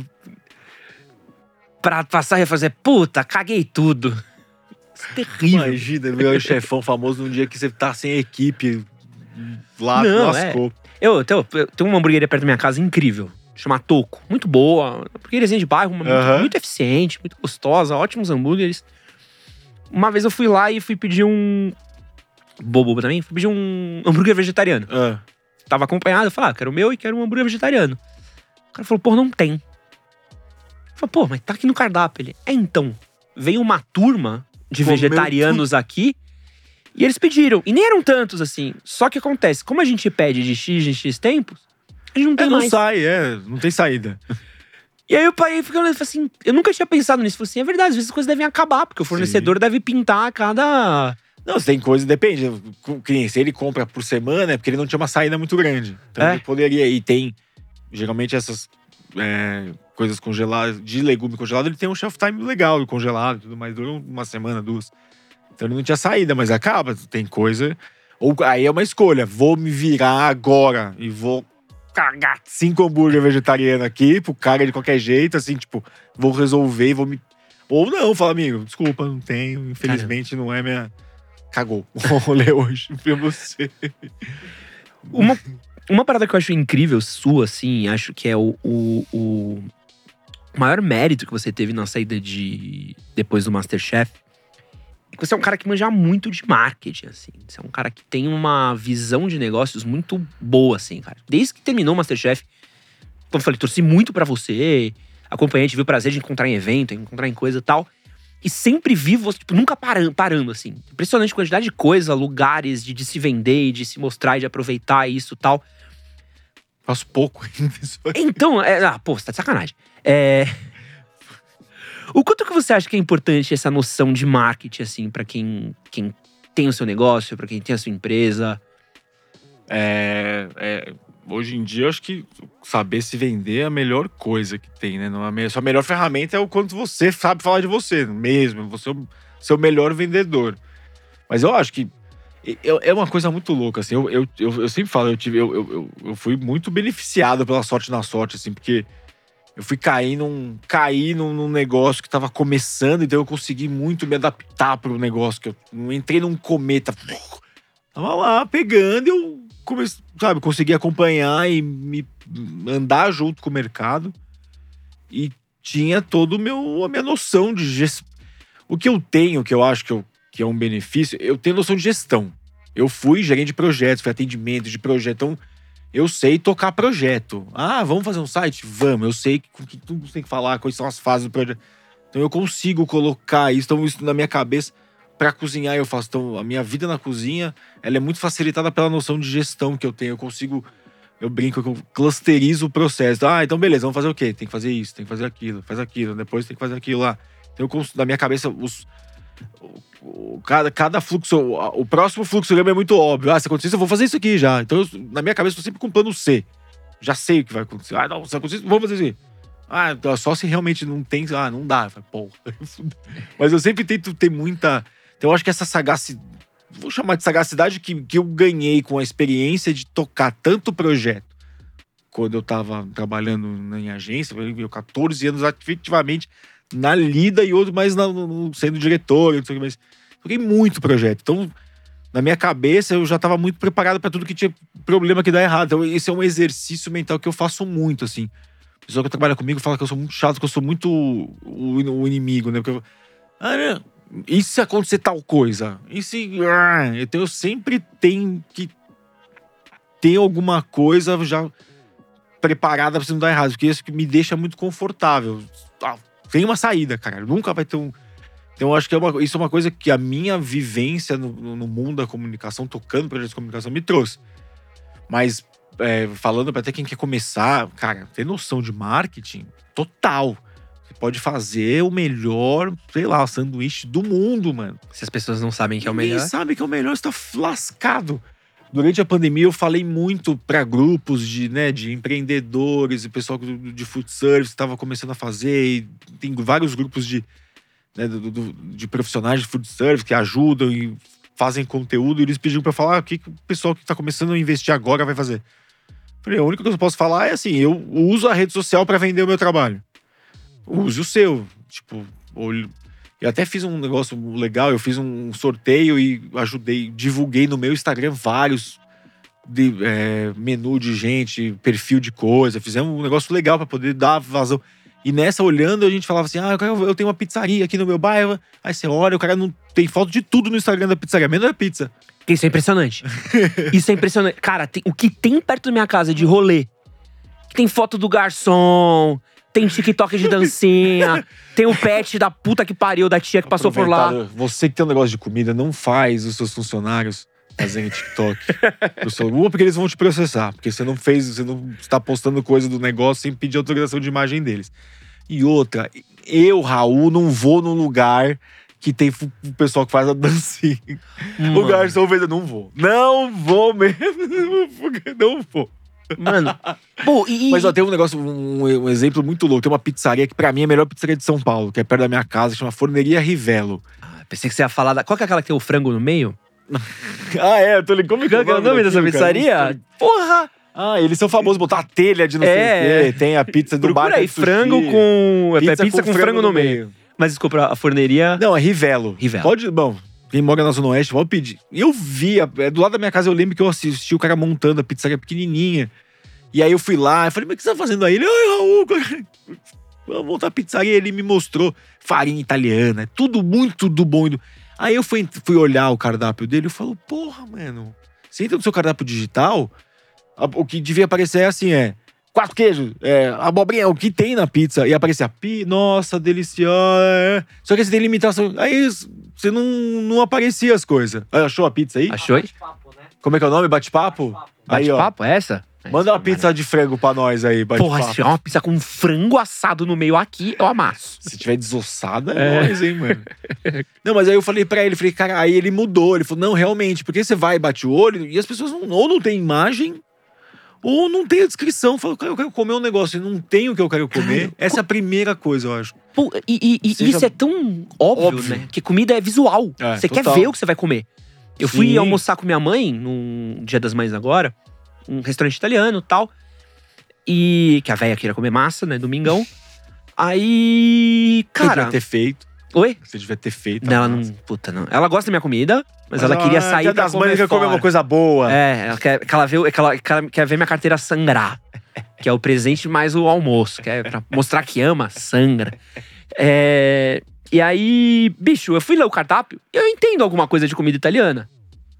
Os filha da puta só escolheram a massa de arrombado. Que não era tipo fusilli, talharini, sabe? É Coisa Que tipo. massa de arrombar. Era tipo tagliatacchi. Canelone, que Não, não, não, não era canela. Queria que fosse. Era uma massa muito. Cara, Raul era muito específica. Era bom.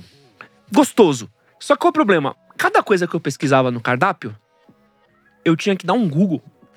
É, mas ah, Entrei no Instagram dos caras, entrei no cardápio digital, não tinha foto. Os nomes eu não entendo. se é um restaurante Entendo tão você- foda, não vai Mano, ter mesmo. É pra você conhecer. É, pô, você, o seu dom, beleza, sabe? Mas É. sabe, tipo, uma coisa que às vezes, tipo. Melhor exemplo de marketing pra mim de restaurante, que acho que é a coisa mais você explica sagaz- bem, né? Olha, nossa massa, nananã, gostosa. nananã. Você, no, aí tem a diferença. Cardápio do lugar físico, você pode dar um. Porque o cara tá lá É. já. Você não precisa convencer o cara. Ô, vem cá", porque o delivery, mano. Não, no iFood, que é foto é genérica. É vitrine, tá ligado? Tipo, então. E lá o cara já tá. Então você pode explicar: olha, essa massa feita, puxadinha, assim, assim. Agora, no digital. Não, é hambúrguer, o que tem, e a foto, e é isso, cara. Sabe um rolê que você vai lembrar com certeza, que rolou muito forte aqui em São Paulo, e eu até cheguei aí por causa disso? Aquele restaurante que começou a fazer aquele, aquela massa, Ah, no, queijo. queijo. Cara, isso é marketing. Total. Na Itália, Puro. os caras te batem. Você vai É. fazer um bagulho. Você come, você nem sente o queijo direito, sabe? Tipo, é foda-se. Mas, cara, esse restaurante aqui, eu ficava lá em Moema. Tem um em Moema no Jardins, tem uns classicão aqui Meu. em São Paulo que faz isso. Só que o, o primeiro que fez isso, eu lembro que quando eu fui, você ia, o garçom. Olha como os caras eram gênio. Você pedia, o garçom chegava assim, vocês vieram pelo. Mano, na porta os caras perguntavam, vocês vieram pelo macarrão no queijo, né? Senta ali. Na cara, fica assim, beleza. A fila, um ano, sabe? Você se quiser fazer uma. parir um filho aí, fica, porque a fila é enorme. Chegava a sua hora, o cara parava e falou assim: ó, o prato de vocês está sendo feito. Se vocês quiserem ir filmar, Olha que absurdo. pode ir. Isso é genial. Porque, um, óbvio que eu vou filmar, porque é da hora pra caralho. Não, mas agora tem uns caras que vão com o carrinho na mesa, leva o queijo lá e faz na tua frente ali, que tem o metro que faz isso há 30 anos. Mas isso, isso é, é um show-off? No fim do Sim, dia, total. não muda nada. Mas, cara, é, é um. É uma sacadinha, total. Total. Cara, o que é mais sacada que os churrasqueiros, os hamburgueiros, tudo, essa, tudo é.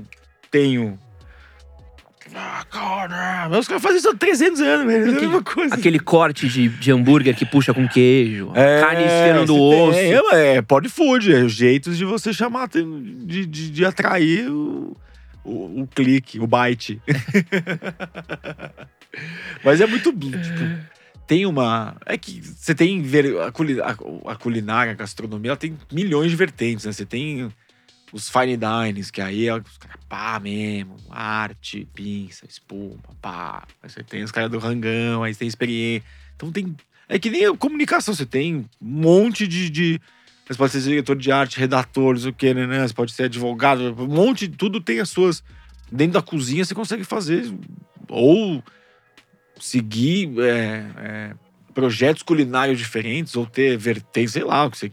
É, é maluco, cara. Não tem, não tem fim. E dentro da gastronomia, como é que você vê a relação do, do público geral com essa alta gastronomia que a gente vê? Que é esse prato que ele é. Pô, o- a feijoada maravilhosa que o maluco postou outro dia. Que era Quem que é? É mesmo? 8 grãos de feijão. É de alguém famoso aquilo. É. Quem que- Chai Suede? É, o chefe, mas alguém num restaurante Deve ter sido famoso. parça, assim. Procura aí, feijoada de oito feijão do Chai Suede. Chai Suede. Co- co- Como, como é. Porque assim, cara. Conceito, tudo é conceito. É artista, velho. Você não vai ver uma exposição, aí você olha e o cara fala, ah, isso- você vê um. Aí tá escrito embaixo. Ah, é a minha concepção do amanhecer em Tóquio. Foi o Chai Suede? Nossa. Boa. E aí não. É conceito, cara. É, o prato é uma tela. Aí você. Teve um. Teve um. Quem que foi? Cara, eu vou lembrar quem que fez isso. Por favor, não fica bravo comigo, mas esse negócio foi um puta golpe. O Buzeiro fez um no, no- no- no Masterchef uma vez. É, que chamou de foie gras vegetal e era abacate. Eu, Ai, toma no cu, né, velho? Eu não lembro quem foi. Não fica bravo comigo, por favor, não fica bravo comigo. Mas esse é muito golpe. Mas já teve algum Não. restaurante que você olhou e falou, mano. Ah, tem um monte, né? Geralmente o povo que faz espuma. Tem gente, pouca gente que mexe bem com espuma. Porque tem um. Ah, cara.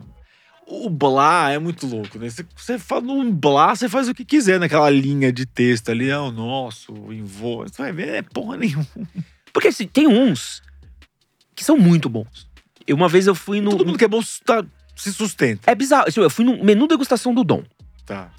Convidado, óbvio. E não um- ainda não tem essa banca. Não tive coragem de fazer isso ainda. E fui convidado tal, para. Fui, fui de bermuda e. Fui de bermuda e camiseta. Fui Tá. cagado. Ué, mas. Eu tenho um amigo que fala que a gente tem que ir sujo no lugar dos ricos, sabia? É, mas é Tô falando pra sério. ocupar. É pra ocupar, é pra mostrar, eu tô aqui, ir ó. sujo no lugar dos ricos. É pra deixar os caras tristes. É. Mas enfim, é. E eu, e, tipo, quando chegou a primeira coisa, comi muito gostosa, eu falei, ah, não gostei, mas. não- E aí, acho que o que me pegou foi o terceiro prato. O cara virou e falou assim: ah, isso aqui é um peixe da Amazônia, que podem ser pescados mil peixes por ano. É. Esse daqui é um dos mil, tal. E era, mano, puta, era tipo um alite. Aí eu olhei e falei, ah, vai tomar no cu esse alite, sabe? E eu já tava com Viu uma cara de... dessa que o cara foi no, no, Não. no- ligou, aí o cara foi, foi mexer o prato, o cara salivando, assim. Aí ele fez tem, botou uma gotinha, o cara, o cara dele, tá louco, mano. Mas o... Quando eu fui comer esse peixe, Animal peixe. cara, juro por É. Deus, eu- comi o peixe em duas garfadas. Mas a primeira, sabe ratatouille? Sim, balança. Mano, veio tipo um... Sabe, tipo, eu comecei a retroceder por umas 15 existências minhas. Eu voltei numa encarnação minha que eu era um índio na Amazônia, com arco e flecha, caçando peixe, abraçando a minha mãe, sabe, fugindo de uns portugueses, assim. Foi, foi um. E eu terminei de comer, eu falei assim, caralho!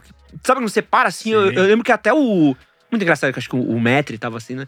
Ele, cara, o cara olhou assim, ele viu minha cara, bom, né? E eu, eu tipo. não- desesperado, assim. Você- quando você come uma coisa Sim, muito boa a primeira vez, você fica um. Não, é uma euforia, é animal, é. E aí eu falei, cara, isso aqui. Casa do porco, menu degustação Sim, na casa surreal, do porco é. é sacanagem. Sacanagem. Não é gigante, mas você come cada coisinha e fala assim, porra, vai tomar no cu, sushi de porco. Você fala, ah, vai tomar no cu. animal. Você come uns e fala, nossa. Mas tem uns que é muito palhaçada. Tem. É Nossa golpe. Senhora. É, é que, cara, eu fui uma vez num restaurante em Santos. E é muito bom, né? que depois que eu comecei a trabalhar com comida, é muito, é muito difícil pra eu, assim. Eu vou nos restaurantes que eu gosto muito mesmo pra não. Porque tem lugar que os caras ficam meio encanados comigo e me tratam mal, por de nada, achando que eu vou julgar, que eu sou o chefe, sei lá. Acho que você é o fogaça. É. Eu só quero comer, tá ligado? Eu só queria comer quieto, tá ligado?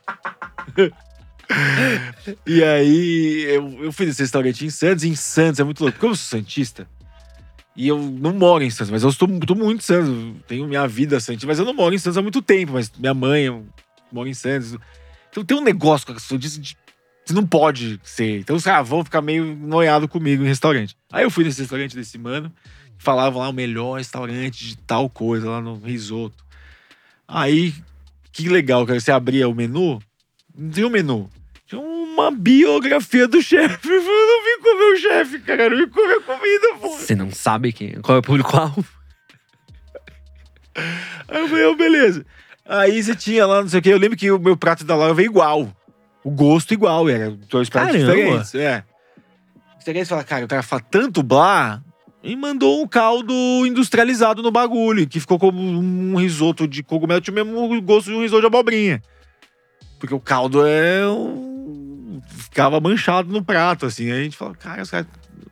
Então tem muita gente que, eu acho que por cabacice, fica numa de querer, não sei o quê, em vez de falar, mano, ó, meu rango é assim. Come aí, velho, você vai gostar, se você acredita no seu rango. Sei lá. Não tem. Tem conversinha em todas as profissões, velho. Então não adianta. Tem, vai ter sempre. Comida é muito mais, velho. Você viu alguém querendo se convencer a bater sua carteira? E a gente falou de comida chata, agora vamos falar de comida legal. Tá, o que que é comida legal? Podrão. Raul, Adoro. melhor podrão que existe pra você. Ah, ó, kebab é um belo de um podrão. Mas tem muito pouco aqui, cara. E eu gosto de. Cara, em Santos. Tem uma antiga, uma área que era a área da praia onde ficavam os carros, os trailers de comida e hoje é um, tem os quiosques, chama CPE. Aham. Chamava Centro de Paqueras em Baré, que era o ponte dos anos 70, Caramba. dos jovens. Que canal que é? Canal 4. E ficou muito famoso. Então, em Santos, você tem os, todos os quiosques da praia são famosos por fazer os lanches. Tem um, um x-tudo que é uma bandeja. É tudo grande, com tudo, assim. Misto quente vem com milho, vinagrete. Juro por. Não tô brincando. Eu fui dar uma palestra em Santos faz duas semanas. Eu fui com o meu brother com o Pio. Eu falei, Pio, vamos lá no- comer um. Vamos ali no, no, no quiosque, ali, dar uma matada de saudade. da-" Aí eu falei, eu quero um misto quente. Aí o cara falou, comer um misto quente, cozinheiro, né? Aí me veio o misto quente. Tinha tudo dentro do misto quente, meio queijo presunto. Não, Era bem gostoso o misto quente da tia. Mas então tem essa cultura. Então eu lembro que, e fora isso, tem panqueca. Os caras faziam panqueca. Eu lembro que eu voltar da balada em Santos e comer panqueca de madrugada. Já com uns 20 anos, assim, então eu. Panqueca. Então, pra mim, o podrão da madruga é panqueca. Caramba. E eu adoro. Eu sou maluco em hot dog. Puta. Sou maluco em hot Tu já dog. comeu aquele que Prefiro fica. hot dog do que hambúrguer. Você já comeu aquele que fica na. Você lembra aquele que é perto da PUC, que é ali na Sumaré? Hobby Lanches ali? Não. Que é o que o cara entrega, que vem com molho de tomate gratinado. Que delícia. O dog? ah, Cara, que fica no estacionamento ali? É, que vem num. Vem num. É maravilhoso. O brasileiro é maravilhoso. Vem numa. Uma, um- Quase vem numa marmita, assim, é bizarro de, de isopor. E o cara faz um dog que tem tanta coisa que ele mete um molho de tomate e ele gratina um queijo por cima. É um. Como é que. É um. Milan, é um. Não é um milanês, é aquele. Como é que é o nome? Esqueci o nome daquele um prato. parmegiana quase de dog. Que é incrível, né? A gente tinha um black dog, que era loucura em São Paulo. Paulo. Black também. Dog era louco, cara. Mas você gosta mais de dog do que de. Gosto de, mais de dog do que de hambúrguer. Eu gosto de sanduíche de frango. Sanduíche. Puta, tem muito Eu pouco. gosto né? de sanduíche de frango crocante, assim, pá. Eu gosto de sanduíche de frango. Tem um no Burger Joint, que é de maionese de chipotle, ó, propaganda. Um grande animal aquele sanduíche. Tem, eu gosto de sanduíche de frango e hot dog. E gosto, tem um. Ó, vou, começar, vou, vou, vou, vou falar, dos- vou falar coisa legal, vou falar uma dica. Eu gosto muito de, co- de comida árabe, então tem um. Pra mim, tem um lanche que é um do Nosh, que é uma lanchonete de comida de, de comida de rua árabe, israelense. E tem um lanche de, de schnitzel com pastrame. Caralho. O Alon. É um negócio doido. Que é dono do Pinat também. O Pinat é uma lanchonete de comida, mas aí já é. Isso é sensacional. Então é, é os- é as coisas que eu mais gosto de comer. Então vai lá em São Paulo, não é caro. Vai lá, pede a delícia. E você saia do, sai do comum. Tem um. Você falou de comum, mas acho que tem um comum em É- São Paulo que é do caralho. Não sei se você já comeu, que é o seu Osvaldo. Seu Oswaldo é o bicho. Lá No no, Ipiranga? Ipiranga. É bom. Cara. Hobby Lanches em Perdizes também. É das. Sim, Hobby. Eu estudava lá do lado. É, então. É... Tem um falecido. Falecido, que é triste, cara maravilhoso. Não sei se você foi, cara, o Toninho de Freitas. Toninho de Freitas! Eu tenho uma experiência horrível no Cara, Toninho de Freitas. não. É mesmo, cara. Por quê? É, mano, a única vez que eu fui no Toninho de Freitas é de 2001, sei lá, Aham. 2000. Eu. A galera saiu aí, aquela. Era sempre a mesma história. A galera saía, eu. Ah, vamos comer. Eu falei, não, vou comer quando chegar em casa, não gastar, não sei o que. Ah, foda-se, vou comer. Aí pedi um sanduíche de frango, porque eu gosto de sanduíche dele.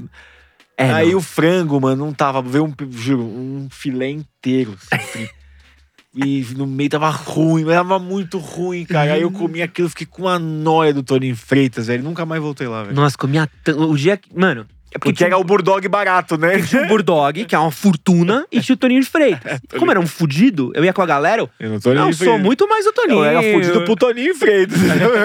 Era, eu sou mais o Toninho do que o Fechou, Burdog. né, cara? Eu passei lá Cara, fechou, eu é uma tristeza, assim. Porque Esse era bom. comi tanto no Toninho de Freitas, é tão pós-balada, assim, que é Ah. um. Porque não tinha essa hamburgueria que tem hoje em dia. Não tinha Às vezes eu nenhuma. fazia um negócio bom também. Eu voltava do trampo, comprava um yakisoba de 2,50, guardava e quando chegava, eu laricava o yakisoba. O yakisoba da PUC, o yakimorte. Yakimorte. Yakimorte da PUC é assim, é palhaçada. Eu assim, comi o do é- tiozinho no Mackenzie, lá, é coisa fina. Não, ali, pô, aquela chapa lá que não, não é lavada desde a criação da PUC, assim, desde que o primeiro É padre mami. subiu é um o primeiro. É. É um mami puro aqui, velho.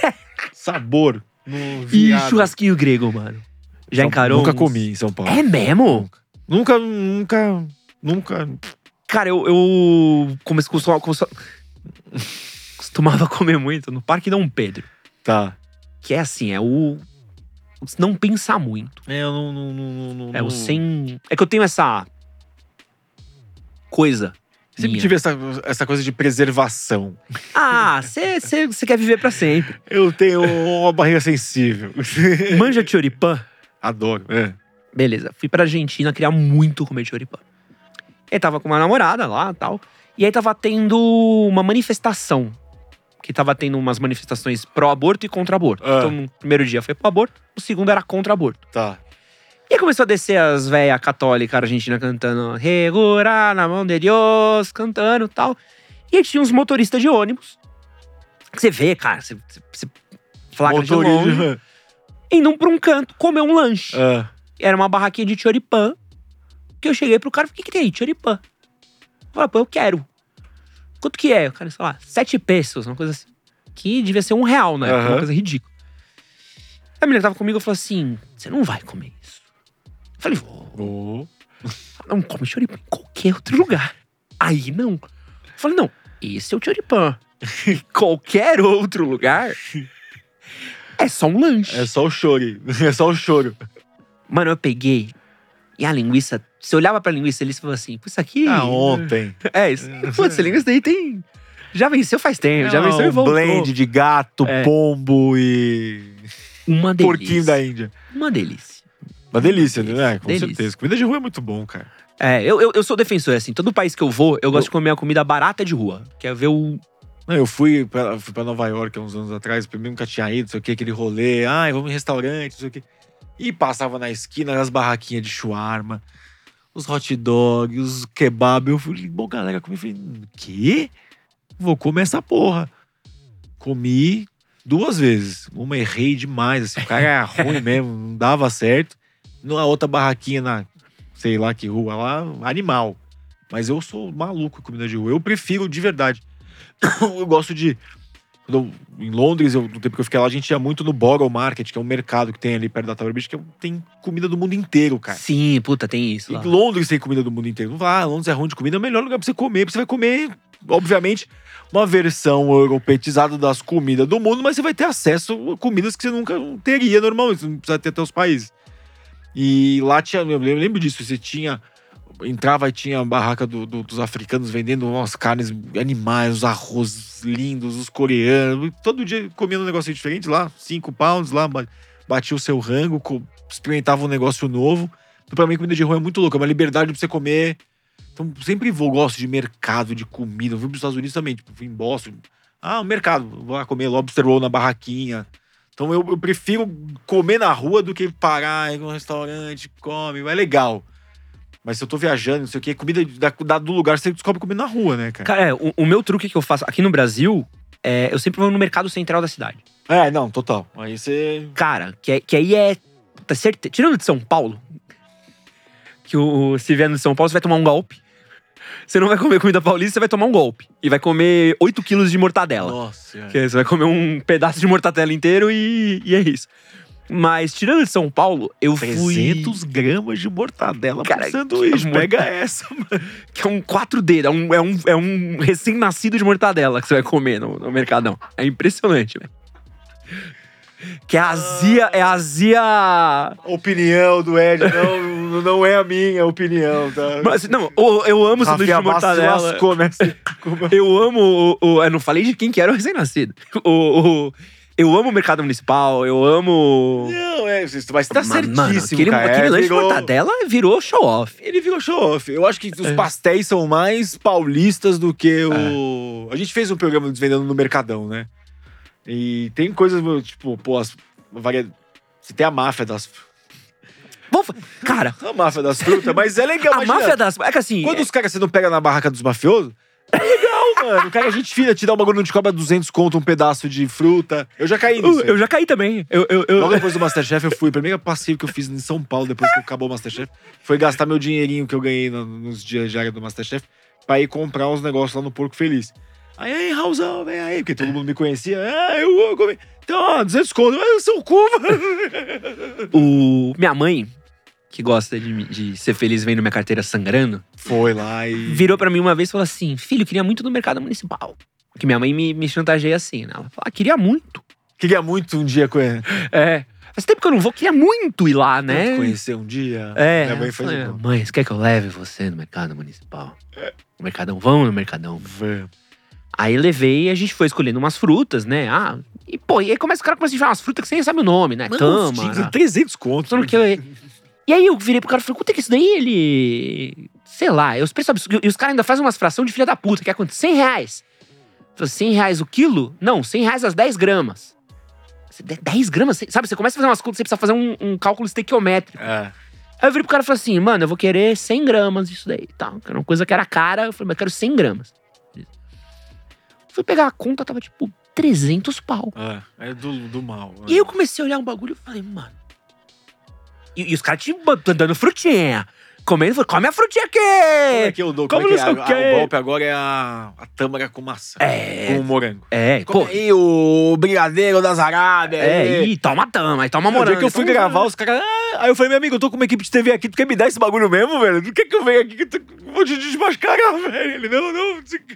Não, e quando eu fui ver o preço do bagulho, o que eu tinha pedido 100, o cara tinha botado, tipo, meio quilo. É surreal. E aí é impressionante. Eu tomei então... esse golpe mesmo em 2000. Tomei mesmo. Saí. E aí eu queria brigar com o cara. Eu odeio. Com, eu sou uma pessoa que odeio confronto. Ligado? Tipo, eu tento muito. Se eu não tô na vibe mesmo de eu tento apaziguar e até aceito tomar pra ir embora, sabe? Tipo, aí eu falei, ah, mano, foda, beleza, ok. Mas também nunca mais na vida eu comprei nada no Mercadão. É que você só, é fofo. Só carne. Eu fiz o cara esvaziar. Ah, não, é. Eu falei, não, irmão, não, não tenho esse orçamento, Eu não. com medo, falei, cara, eu sou uma pessoa pública, agora vou, sei lá, eu, fiquei, eu fico com medo de, de, de, de ser mal interpretado. Você virou um justiceiro público, cara. Você virou É, um... mas aí fala, ó, Raul, sem desconto que o cara pega um pedaço, aí fudeu, entendeu? Eu fico Não, mas que é foda pra mim. Eu, eu- eu- se o golpe é no gringo que tá pagando em dólar, tá tudo bem. O gringo nem vai saber o que tá acontecendo com ele, tá ligado? Tá Diego, pagando em dólar. valorizadão, valorizadão. É, pô, o gringo, pô, o gringo gasta 200 reais em dólar, velho. É o que? O que? É 3 dólares, sabe? É uma. É, é 10 minutos de trabalho do cara. É o tá tip do cara, tá ligado? O cara nem vai sentir saudável, vai achar legal comer tamara com morango, hello. Mas, pô, os caras dão golpe em brasileiro que é mais fudido do que o cara que tá na barraca, aí é foda. Esse é o, é, é o. Nós temos aí, né? Essa empatia aí, ó. É, pô.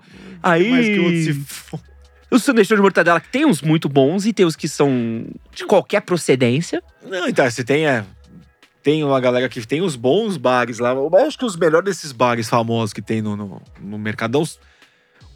O chamariz é o, a mortadela. É. Geralmente o cara, ah, vou experimentar, mas.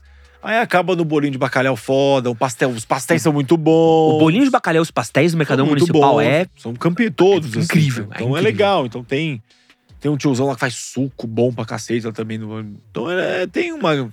Você tem os seus, seus méritos, mas eu acho que o Mercadão de São Paulo ficou preguiçoso. Ah, é isso aqui, é beleza. Você olha, quando gosta de viajar, eu exatamente eu faço a mesma coisa, eu vou em mercado. Aham. Primeiro lugar que eu vou é o mercado central dos lugares, supermercado. Então você, as pessoas tornam o mercado atrativo, tá ligado? Então lá, esse borough market de Londres, então sempre tem alguma coisa, o mercado, eles mudam as coisas de lugar, sei lá, tipo, coisas diferentes, assim, pra tentar estimulam que os, os caras que estão lá vendendo coisas renovem, tenham coisas, ah, você tem seus pratos clássicos, mas tem uma novidade por essa estação, tem não sei o quê, pô, vamos eu Não. acho que a gente deveria. Porque você tem. Que nem no mercado de, de, de BH tem um restaurante grande, cara, que eu Sim. esqueci o nome dele, que é do lado do mercado dos bichos. Food. Você tem. Todos os- no, no, Curitiba, o mercado tem umas comidas animais. Então você tem um nesse negócio. E São Paulo ficou preso nessa coisa em vez de ser o lugar que fosse o. Não, aqui você vai comer. Um, ex- o que é São Paulo? São Paulo é o Brasil inteiro. Então, beleza, aqui tem o melhor baião de dois da cidade. Aqui tem a melhor muqueca da cidade. Aqui vai ter, não sei, comida mineira. Aqui vai ter. é. E as, as culinárias típicas paulistas, que são, né, de. Tudo que é culinária típica de São Paulo não é de São Paulo, é influência, não estão dentro do Mercadão. Mas você tem só esse negócio. Fala, cara, que é muito estranho, é muito pequeno. Porra, um lugar lindo, uma puta arquitetura foda, um projetão animal, uma história. O negócio guardava. Era onde eles guardavam munição na Revolução de 32. Um negócio muito louco. E não. tá lá vendendo pasto. Podia ter mais, né? Eu acho que você, os caras que, que têm aí negócios, tenta dar uma inovada, trazer coisas, não se ficar. E até tentaram uma época fazer uns eventos lá. Eu fui nos comida de boteco lá, eu fui numas coisas. Dava pra ver que tinha uma tentativa de. Mas é que o golpe da Tâmara deve dar tanto dinheiro, mano. Deve ter um. Desencana que os otários pagam a fruta aí, tá? É, ligado? porra. Mas dá o golpe no gringo, por favor. A venda das comidas é to- é 100% lucro, né? Porque os caras já pagaram. tem- Pra mim tinha que ser que, que nem no Rio de Janeiro, que tem o preço para brasileiro e o preço para gringo. É isso. O, o carioca te engana, mas é. pelo menos ele é ético. É. É isso. Ele tem a Mas, amigo, tabela. porra, o já quer pagar. Cadê o sotaque? Não, não, não. É. Então, beleza. Você é carioca? Então, ó, 5 pra você. Não é mais 10. O... Quantas pessoas a gente ofendeu, hein? Eu poucas, você um pouco mais. É... Raul, é, tem uma outra coisa que a gente tá falando de, de culinária típica também. A gente tem uma mania aqui no Brasil de ter a trinca, né? Que, que a gente coloca em tudo. Como assim? Leitinho, cream cheese e batata palha. Ah. Eu não gosto de leitinho. Qual que é dessas daí? Por que, que tudo tem que ter um, um- um dos três componentes, velho? Batata palha porque batata palha é bom. Tudo Pô, bem, é- batata palha, ó. Passou. Leitinho não entendo porque eu não gosto.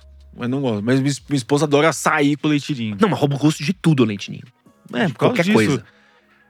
É- é- E quando é leite condensado com leite ninho, que aí vira um. É, é a batalha pra quem vem, vem- quem vai roubar o gosto do primeiro, assim. Cara, a gente é campeão em tentar agradar todo mundo pra você vender, não tem essa. Então, ah, a gente põe o açaí. Puto, vai açaí no sul, a galera não acostuma. Ah, então bate com banana e açúcar, fica super doce. Que nem tem gosto de açaí direito. Aí você vai vender ele com leite condensado, com granola, com leitinho. Tem não é nada, é que nem um sorvete. Ah, a mesma coisa que vender uma massa doce gelada com toppings. Tem um. Eu não sei te explicar isso. A gente não sei, cara. O cara vai, vendeu, comprou, fez e a galera abraça. Não consigo entender. Batata palha consigo. Pô, batata palha super. Adoro batata palha, cara. Com comida. E... Acho que a primeira vez que eu pedi. Isso acontece muito no interior de São Paulo, e pra mim foi um choque. Foi quando eu pedi um misto e veio com batata palha. Santos vem. E dentro, aí. cheio. Isso é de interior, né, Gui? Não sei se na sua terra tem isso daí também. Tem fazia- os, né, os trailers famosos, né? É, eu organizava muito Juca. Sim. Então, mano, eu viajei, puta, por Você interior de organizava Minas. o Juca? Você trabalhava na Liga? Trabalhei na Liga. fui presidente de Atlética e já fui da Liga. Da, de qual? Da, da PUC? Da- eu fui presidente da PUC e fui Que ano? em 2009. Ai, 2000 e... Santa Rita Sapucaí, em Minas. Eu não fui, nesse eu não fui, mas eu, eu, eu, Escolheu bem o que você eu não trabalhei foi. no Juca em 2006, 2007. É mesmo? É, o meu sócio tinha uma empresa que fazia marketing universitário, a gente fazia os patrocínios da PUC, Cara, que da hora. de alojamento, não sei o quê. Trabalhei no... Puta, fiz tanto rolê disso. E jogo, nadei, né? Ah, que da hora. Vice-campeão do Juca natação algumas vezes. Que foda. Sempre ficava em segundo. Não sabia, Nunca mano. ganhei, porra, minha vida ficar em segundo, mano. Essa merda, velho. Porque a gente não ficava nem em segundo. Você tem que comemorar o seu- o que você tem. Não, que isso, foi eu, na minha época de nós somos o tetracampeão do Juca, cara. Vai Mackenzie. Mas o- a primeira cidade do interior que eu colei, que eu tava visitando pra ver, acho que foi Santa Rita do Passa Quatro. Que eu tava fazendo uma visita técnica na cidade. Pô, eu falei, ah, pô, fudido universitário, eu vou comer um lanchão. Né? Aham. Veio um misto com batata palha. Lindo. E, e que é o bagulho que não é de São Paulo. Tipo, São Paulo não, Não. é aqui. E São Paulo, acho que é o umbigo do mundo. Eu lembro que eu cheguei na tia e falei, tia, tá errado. Olha, o meu misto veio com batata palha. Você pode o meu misto trocar, veio por com batata favor? palha. Por que, que o meu misto veio com batata palha? Olha, olha aqui, pessoal, do interior. Nossa, que horrível. E aí foi quando, tipo, e aí, pô, a tia foi super simpática. Foi que É nem porque quando. é melhor que o de São Paulo, tem batata palha. Então, mas aí Tá entendendo isso? Foi que nem É quando eu fácil. pedi um. Também veio o cheeseburger que vinha com presunto, que também foi um outro. Uma outra coisa que Já- também é de interior, É, né? No interior, o cheeseburger tem que vir preso. Tem que ver presunto. Que também foi outra coisa que eu olhei assim e fiquei tipo. Caralho, mas não tem nada a ver com. Ter salada em todos os sanduíches. É. Em Santos, todos os sanduíches têm salada. Todos, cara. Vai as alface e uma vinagrete. Todos têm salada. E então, essa da batata palha que me pegou. E o cream cheese, que é o clássico. Qualquer prato japonês, cream cheese. Pá. Eu acho que o grande inimigo da culinária, acho que o que vai fazer um dia o Japão invadir o Brasil, cara. É o cream cheese e o azeite trufado, cara, na comida japonesa. Você vê o Godzilla subindo em Santos, é o. É, fudeu! Eu acho que. É, a vida da serra ele escalando pra vir pro Planalto, assim. O. Eu vejo. Eu sigo todo mundo, né? De, todo mundo. Nem gosto, não gosto, mas eu sigo, sei porque as pessoas estão falando de comida na internet. E eu vejo muito perfil de. desses que tem de gente que vai nos lugares. Ah, hoje fui conhecer. Os vídeos igual, né? Hoje vamos conhecer um lugar muito legal, não sei o que, em São Paulo. É, fala, puta que. Aí eu vi outro dia, ai, fomos num japonês super inovador que fez não sei o quê, com entrada, com azeite trufado. Que... Ah! E caralho, não, mano! Azeite trufado só serve pra você. É, é ruim? Não é ruim. Mas é que eu acho que tem essa culinária oriental pauli brasileira. Tinha que ter um nome só nosso.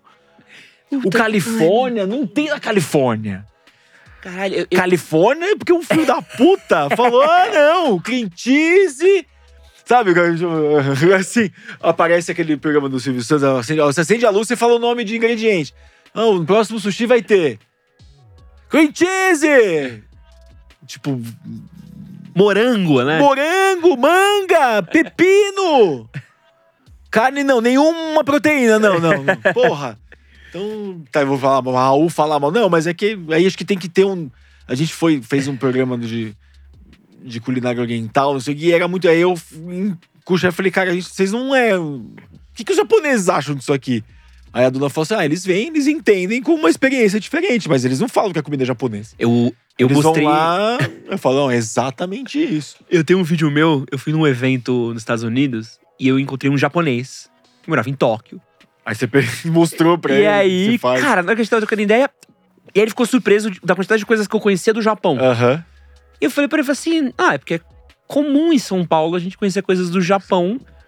E aí, tipo, eu comecei a explicar que a gente tem uma colônia japonesa, a gente. A maior, né? do- eu comecei a falar de coisas assim, pô, eu gosto de Jaspion, gosto de Jiraiya, gosto de Dragon Ball, gosto de tal comida, gosto de não sei o cara. Caralho, como é que você. Tipo. Cara, você não, ele lembra você não sei nada do Brasil. Como é que você sabe tudo isso do Japão, sabe? E aí eu falei, não, tanto que eu adoro comer comida japonesa. Puta, ah, é? Eu falei, é. Ele, o que, que você come? Eu falei, não. Aí eu, aí eu parei, aí eu botei a mão na cabeça. Falei, puta. Né, desculpa, moço.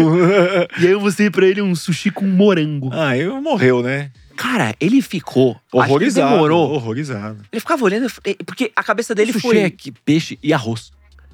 Nem um shoyu, talvez, porque no shoyu você passa só uma chuchadinha em cima. A gente mergulha tudo no bagulho. A gente come errado. O pessoal que molha o arroz. O arroz não é pra molhar, não. Se molhar o arroz, ele desmancha, cara. É uma gotinha de shoyu, assim. Não, e, e- e comida japonesa japonesa é feijão. É umas coisas muito específicas. É uns bentozinho com um gohan com uma folhinha. Eu tive um professor meu japonês, cuja mãe era japonesa, Aham. mesmo no Japão, e ela fazia comida japonesa pra gente.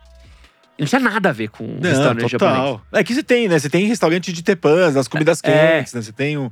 Que o deles é um tepanzinho ali, É. um feijãozinho, uma, um bolinho de arroz que você come com um uma porco e- frito. É, e já era.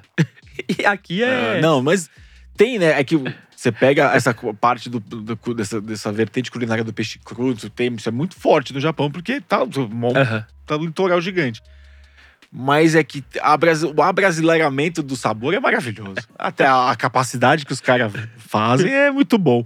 Lembro de um sketch antigo que tinha do Comédia MTV, que era co- como que os nomes da tradução dos filmes são feitas. Aham. Sabe, tipo, sei lá, chama Ferris, Ferris Bueller The Out, é quanto curtindo a vida doidado. E aí era a liga de vilões, então era o.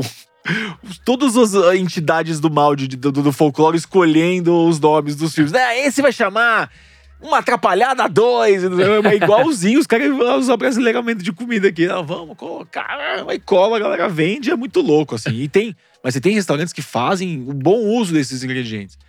Mas a grande maioria, mano, é essa a pegada. É o cream cheese te enche de guiosa frito.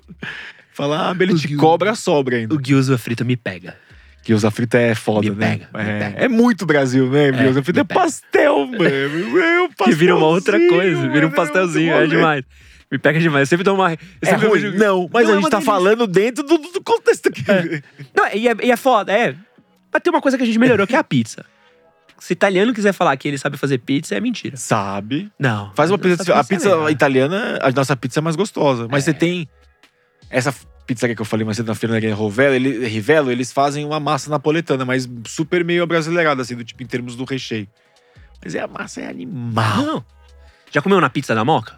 Não. Puta! Não, pizzarias ali passou não, não, das. não. É, é o esquema Chama ali. a pizza da Moca. Ó, deve ser animal. Tem até em Pinheiros. É sacanagem. Tipo, é, é, é, é, é- é tipo um absurdo. Não, essa pizza é boa mesmo. Sabe um bagulho que você come e fala assim, vai tomar no cu essa pizza, sabe? Tipo, você, você come agredindo a pizza. E São Paulo é a capital que mais vende pizza no mundo. É, eu não acho. tem como. Agora No dia da pizza. É. A gente vende, sei lá, bate Nova York, assim, fácil. É um negócio doido. É, Raul, uma coisa que é, eu acho legal de falar, principalmente quando a gente tá falando de cozinha, é na questão de como a gente aprende a cozinhar, velho. Porque tem sempre esse mito muito grande de que é, ah, uma coisa era uma coisa mais antiga, hoje em dia, graças a Deus, tá mudando, mas Da ah, lugar de mulher na cozinha, filho meu. Pô, eu, por exemplo, aprendi a cozinhar porque eu era muito curioso. Tá. Porque minha mãe e minha, minha avó falavam pra mim. Do tipo, não, você não precisa saber cozinhar. Você precisa casar com uma mulher que saiba cozinhar. e eu ficava tipo assim. Pô, Se eu não casar, tô fudido. mas se eu tiver comer. com fome. se eu tiver.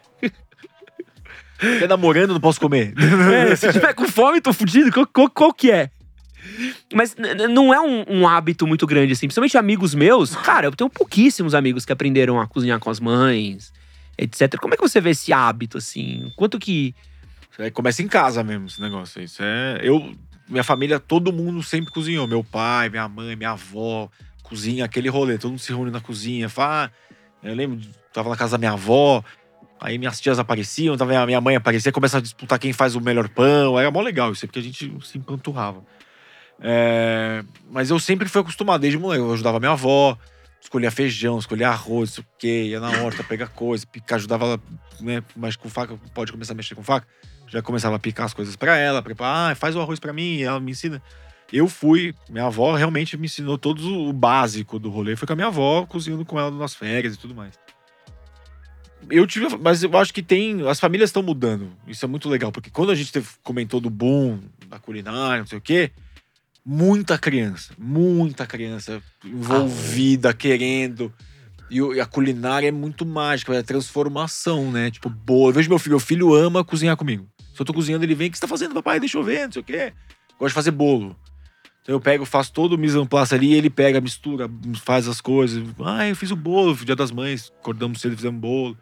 Eu faço umas crepioca de manhã, ele faz comigo. Então ele gosta de mexer, eu envolvi. Então, então ele provavelmente vai cozinhar porque tá ali, sabe? Vai saber cozinhar. Mas eu acho que é muito de costume. Vale muito quem cozinha em casa, traz os filhos pra cozinhar, porque é muito legal. Que, tipo, eu acho que o maior benefício da culinária na minha vida é a autonomia. Não depender de ninguém para se alimentar. Assim, do tipo, mano, um arroz, um ovo, vou comer alguma coisa. Tipo, vou me virar, vou eu resolver o meu problema. Não vou, ai, vou fazer isso? Então, é, é, eu acho que esse é o. Incentivar que as crianças cozinhem é um, é um exercício de criação do, do, do, ser mesmo, assim, cara. Você tem que ter várias habilidades e eu acho que saber se alimentar, saber produzir pelo menos a sua própria refeição tem que ser, um, tem que ser uma das habilidades. E eu, eu sempre falo, saber cozinhar para mim, demais, cara. Me definiu muito, porque eu tinha autonomia, isso é uma coisa, eu sempre fui muito. Sempre, né, desde pequeno, queria sair de casa, queria me me sustentar, não queria prestar conta pros meus pais, né? E o saber cozinhar foi metade do caminho, cara. Porque eu, não, eu lembro meus amigos, cara, até bem depois de se formar e não sei o que, vivia do saquinho que a mamãe mandava. A mãe mandava no Ai, final de semana, maluco. E eu vivi muito das sobras desses saquinhos, graças a Deus aí, porque os caras hum. sobravam final de semana, sabia que vinha nova, então só sobrava arroz e feijão, porque os só comia mistura. Falei, é isso que eu preciso, porque eu pegava um. Comprava uns ovos, comia arroz e feijão mexido. Pô, genial. Mas eu. Então, é, eu, eu via o quanto eu era descolado em relação a esse negócio. Ai, não vai comer, não sei o quê. Eu falei, não, eu posso comer o que eu quiser. Eu vou fazer? Não, vou, vou, vou me resolver. E eu sou muito assim, do, tipo. Então eu acho que tem. E eu fui incentivado a cozinhar. Quando né, meus pais trabalhavam fora, na minha casa, como a gente não era super abastadão, então não tinha lanche.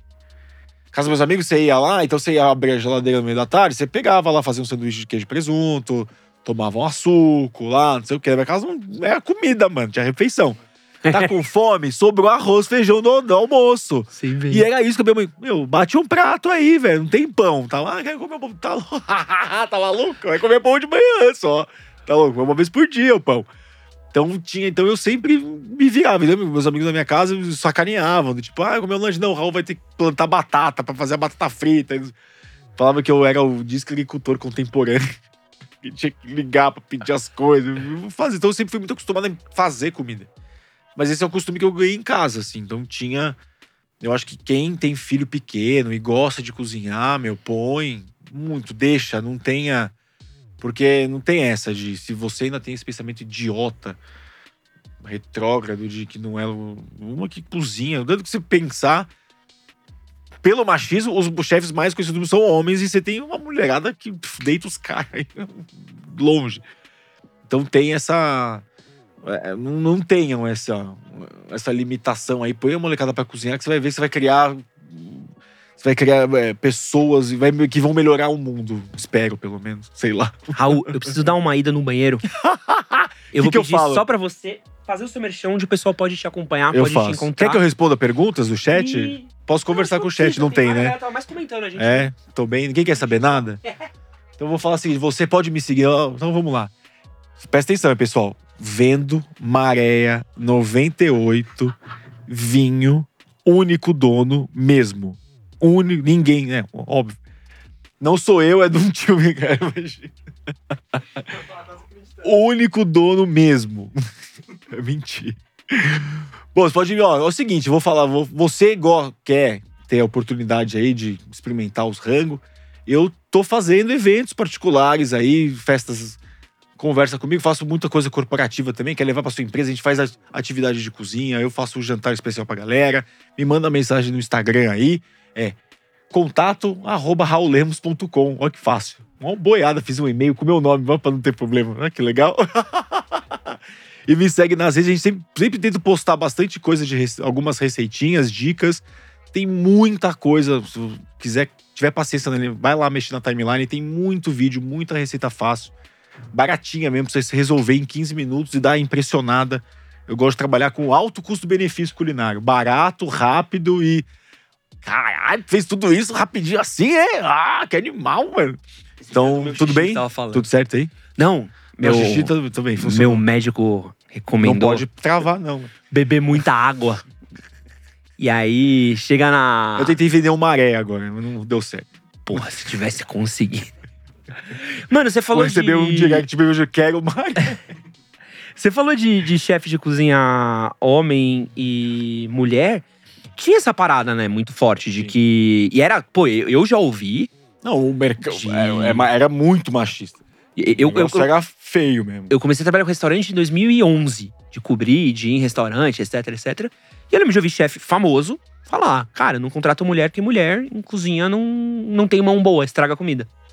Surreal. E ao mesmo tempo, lugar de mulher era na cozinha. É isso. Esse é, é, é lugar de cozinha, não ser na, De casa. Na baixa, é. É, pra ganhar dinheiro, não. É- era uma misconception muito louca, né? Não, chama misleading isso aí. Na verdade, é não, não entrem, porque vocês vão tomar o nosso lugar, porque vocês vão fazer melhor. A gente sabe que a mulherada faz. Quando, faz tudo melhor que a gente. A gente sabe disso. Por favor, dominem o mundo logo pra gente tipo, não destruir o planeta rápido. Mas é que tem um machismo, cara, em todo, assim. Você tem. Se olhar, a gastronomia foi mais uma das áreas que o machismo realmente deu uma.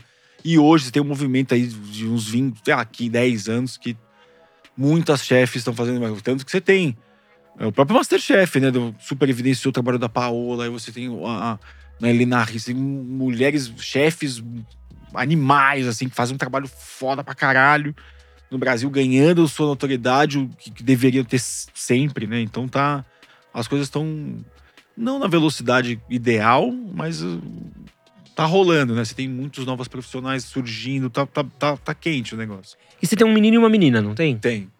Como é que é a sua relação com os dois, assim, em questão de, de ensinar? Sua filha brinca com um forninho e seu filho não?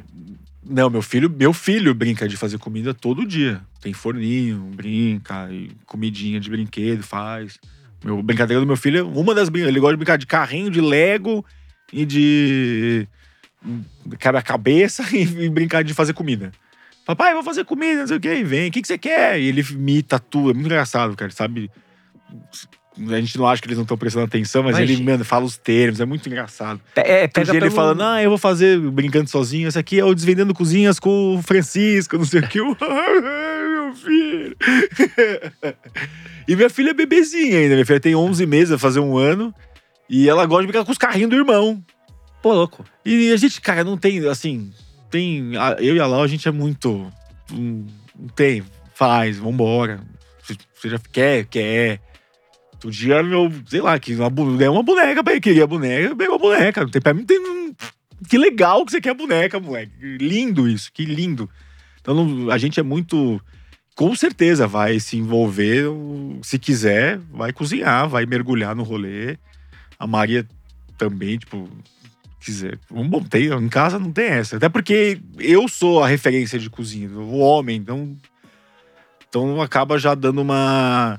Vem, olha, esse é o lugar do homem, sim, aqui. Até porque eu que sou a cozinha, final de semana, sei quando eu tô em casa, eu tô na cozinha, fazendo comida pra galera. Então ele acompanha isso. Pô, e no final de semana, tu faz uns pratos bonito ou. Na verdade, eu tenho mais cozinhado no final de semana em casa, assim, tenho cozinhado pros outros durante a semana, em casa só no final de semana.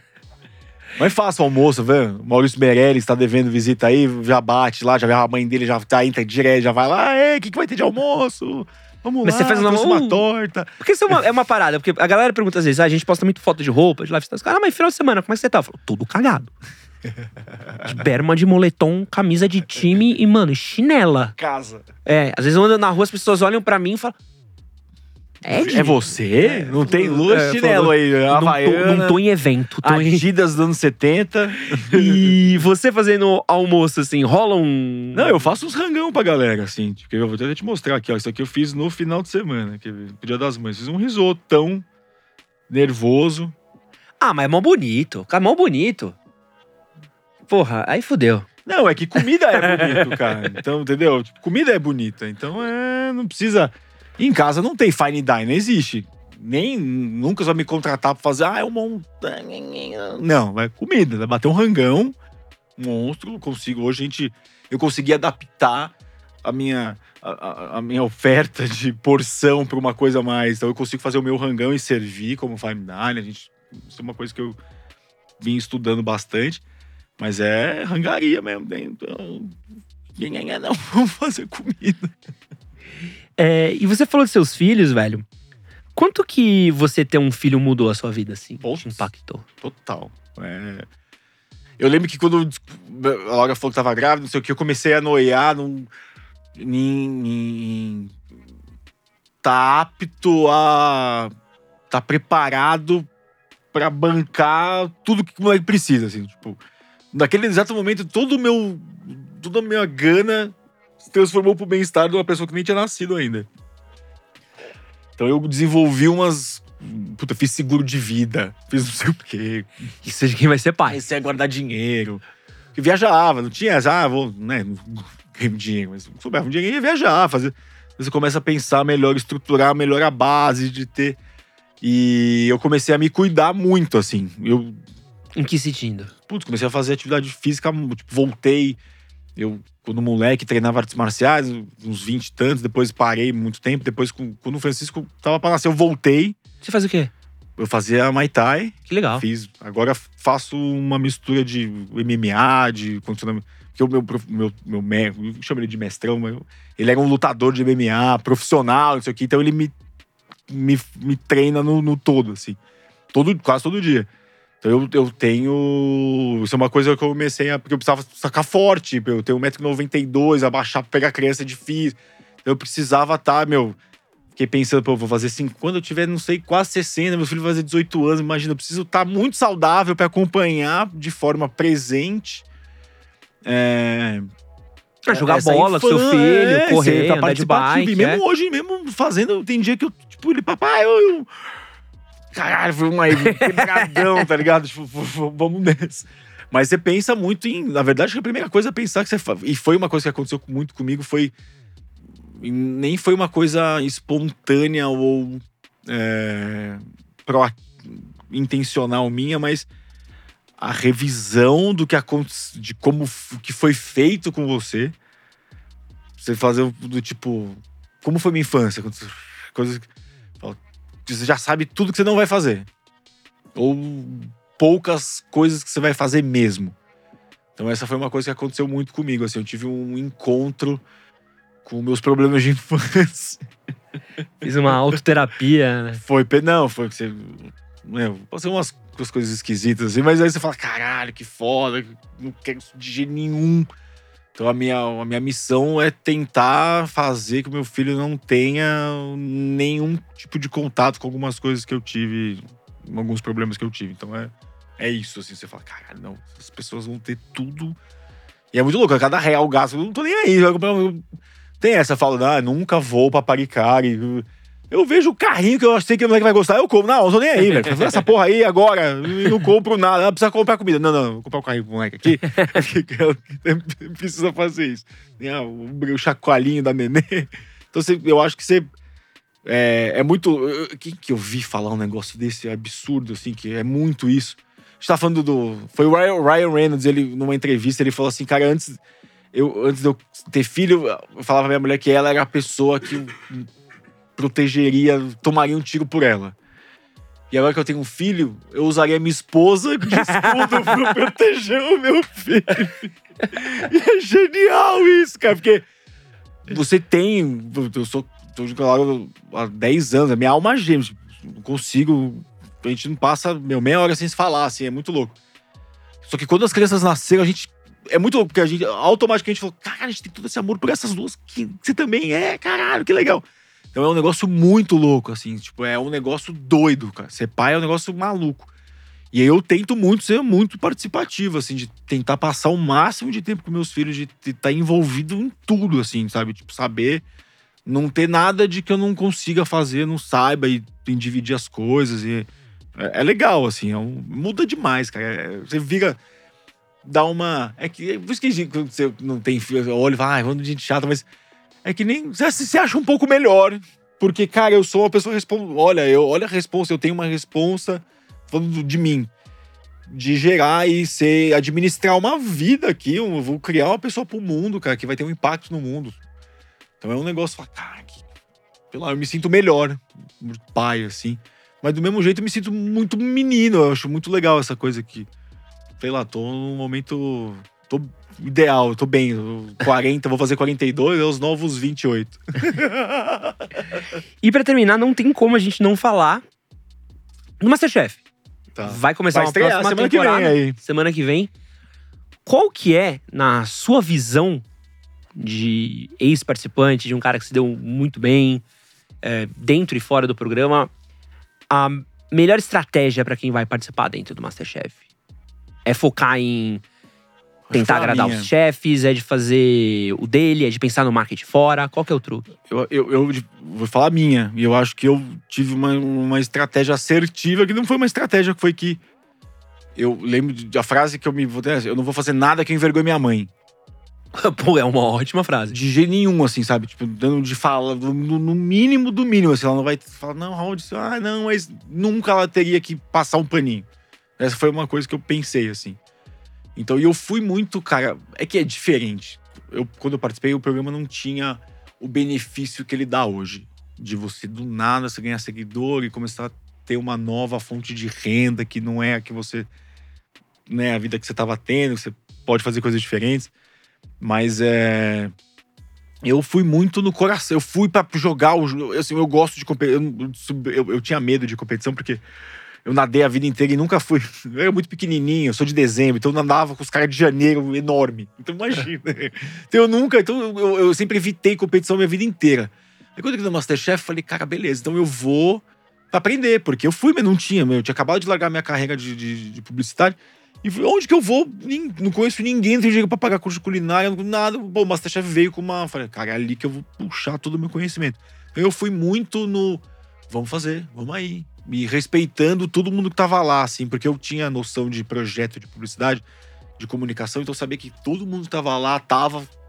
Eu precisava fazer a minha parte. Uhum. Tinha que não, não, causar problema, tinha que fazer. Raul tem que estar tá ali agora pra mim falar, sim, tô aqui, vambora, vamos tá, essas coisas.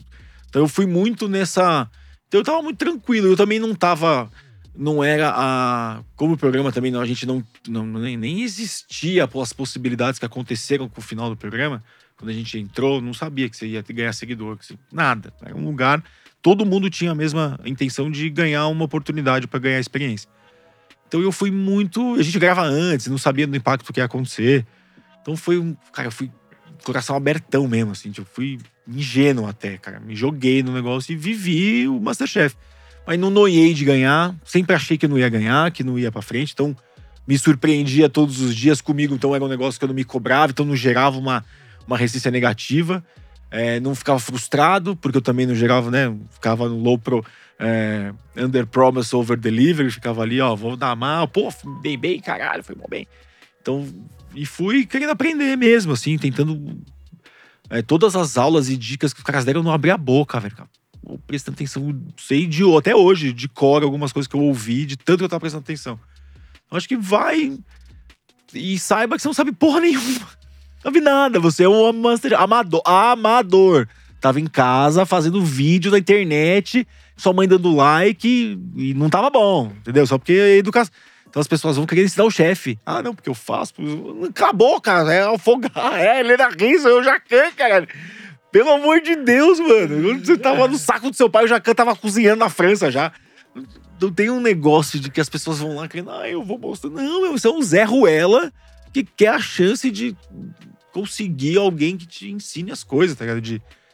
E vai querer fazer alguma coisa, porque tem muita gente que vai que você vai fazer, ah, eu vou fazer conteúdo. Tudo na gastronomia. É legal, paga as contas.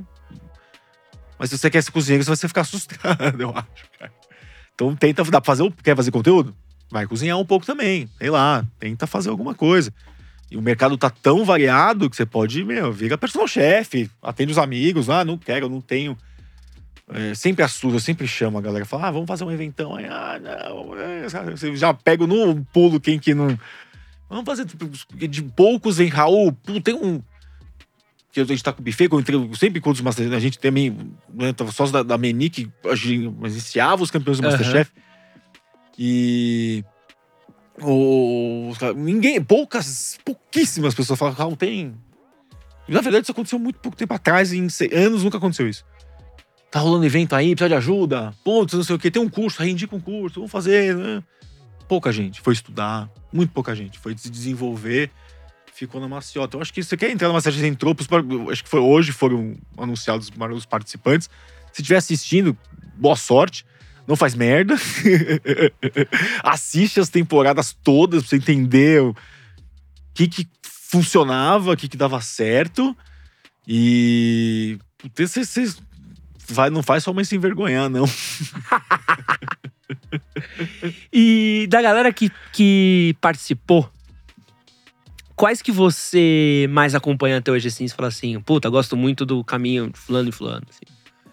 Putz, eu, eu falo muito da minha temporada porque a gente viveu a experiência junto, né? Então Aham. acho que tem muita gente da minha temporada que, cara, se tá. tá tem o, o, o Marcão, o Marcos Baldassari. Tem até. Acho que tem um programa na Gaceta, uma vez por Legal. semana, faz e faz evento pra caramba. É um cara que cozinha demais, que se especializou, não sei o quê. O Fernando Kawasaki também, que foi. Trabalhou num monte de restaurante, especializou. Hoje é chefe de restaurante, mas consegue tocar restaurante.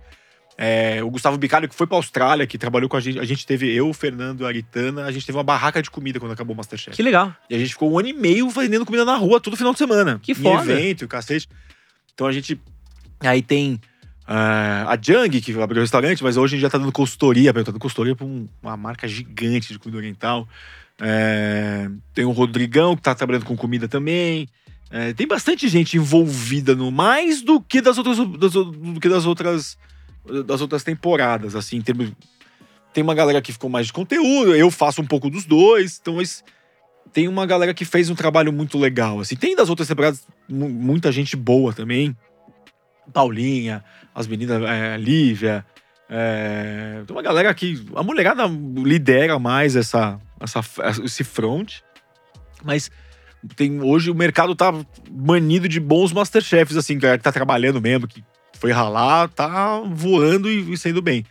Obviamente é que você tem muita gente que bloggers, ok, é isso, dancinha TikTok, nada contra, mas não é o muito perfeito. E se você tivesse que escolher um outro reality pra você entrar, você iria pra qual? BBB, de férias Você escolheu reality? É, se você fosse participar de um outro reality. Você é maluco. Não iria pra mais nenhum. Eu fui chamado pra Fazenda já. Você foi chamado pra Fazenda? Ah, pô. A Fazenda é a segunda. segunda pessoa que foi chamada pra a Fazenda que vem a- aqui. A, Fazenda não... que a Aritana foi a segunda chance era pra eu, eu que eu indiquei a Aritana. Eu falei, ai, não, a gente- mano, a Aritana é melhor que eu. Ah, vai lá aí, ó. Vai lá, vai lá. Não, mas deu super bem, cara. Virou a rainha dos realities, participou todos os realities da- depois também. E- Férias com ex fez? Não, acho que ainda esse não. Troca de família, Troca de Power família. Couple e o. E a Fazenda. Mas aí você venceu, né? Que você faz a carreira caribiana, né? Que você vai fazendo uns. A Crebiverso, né? Pô, a caribiano pica. O cara gabaritou todos. Mas eu não, eu acho que eu não iria. Eu, pra mim, já tô de competição já, cara. Eu já não. Eu não brinco nem de. de- os caras falam, ah, vamos fazer um evento, disputa do chefe. Não faço. Não disputo mais com ninguém. Já, já. Já foi. Não quero ser segundo de novo, não tô bem. Não tô Ainda tem filho também, né? Não precisa fazer o Pyong, né? Pode ficar cuidando dos filhos. tô de boa. Cada um com suas responsabilidades. Raul.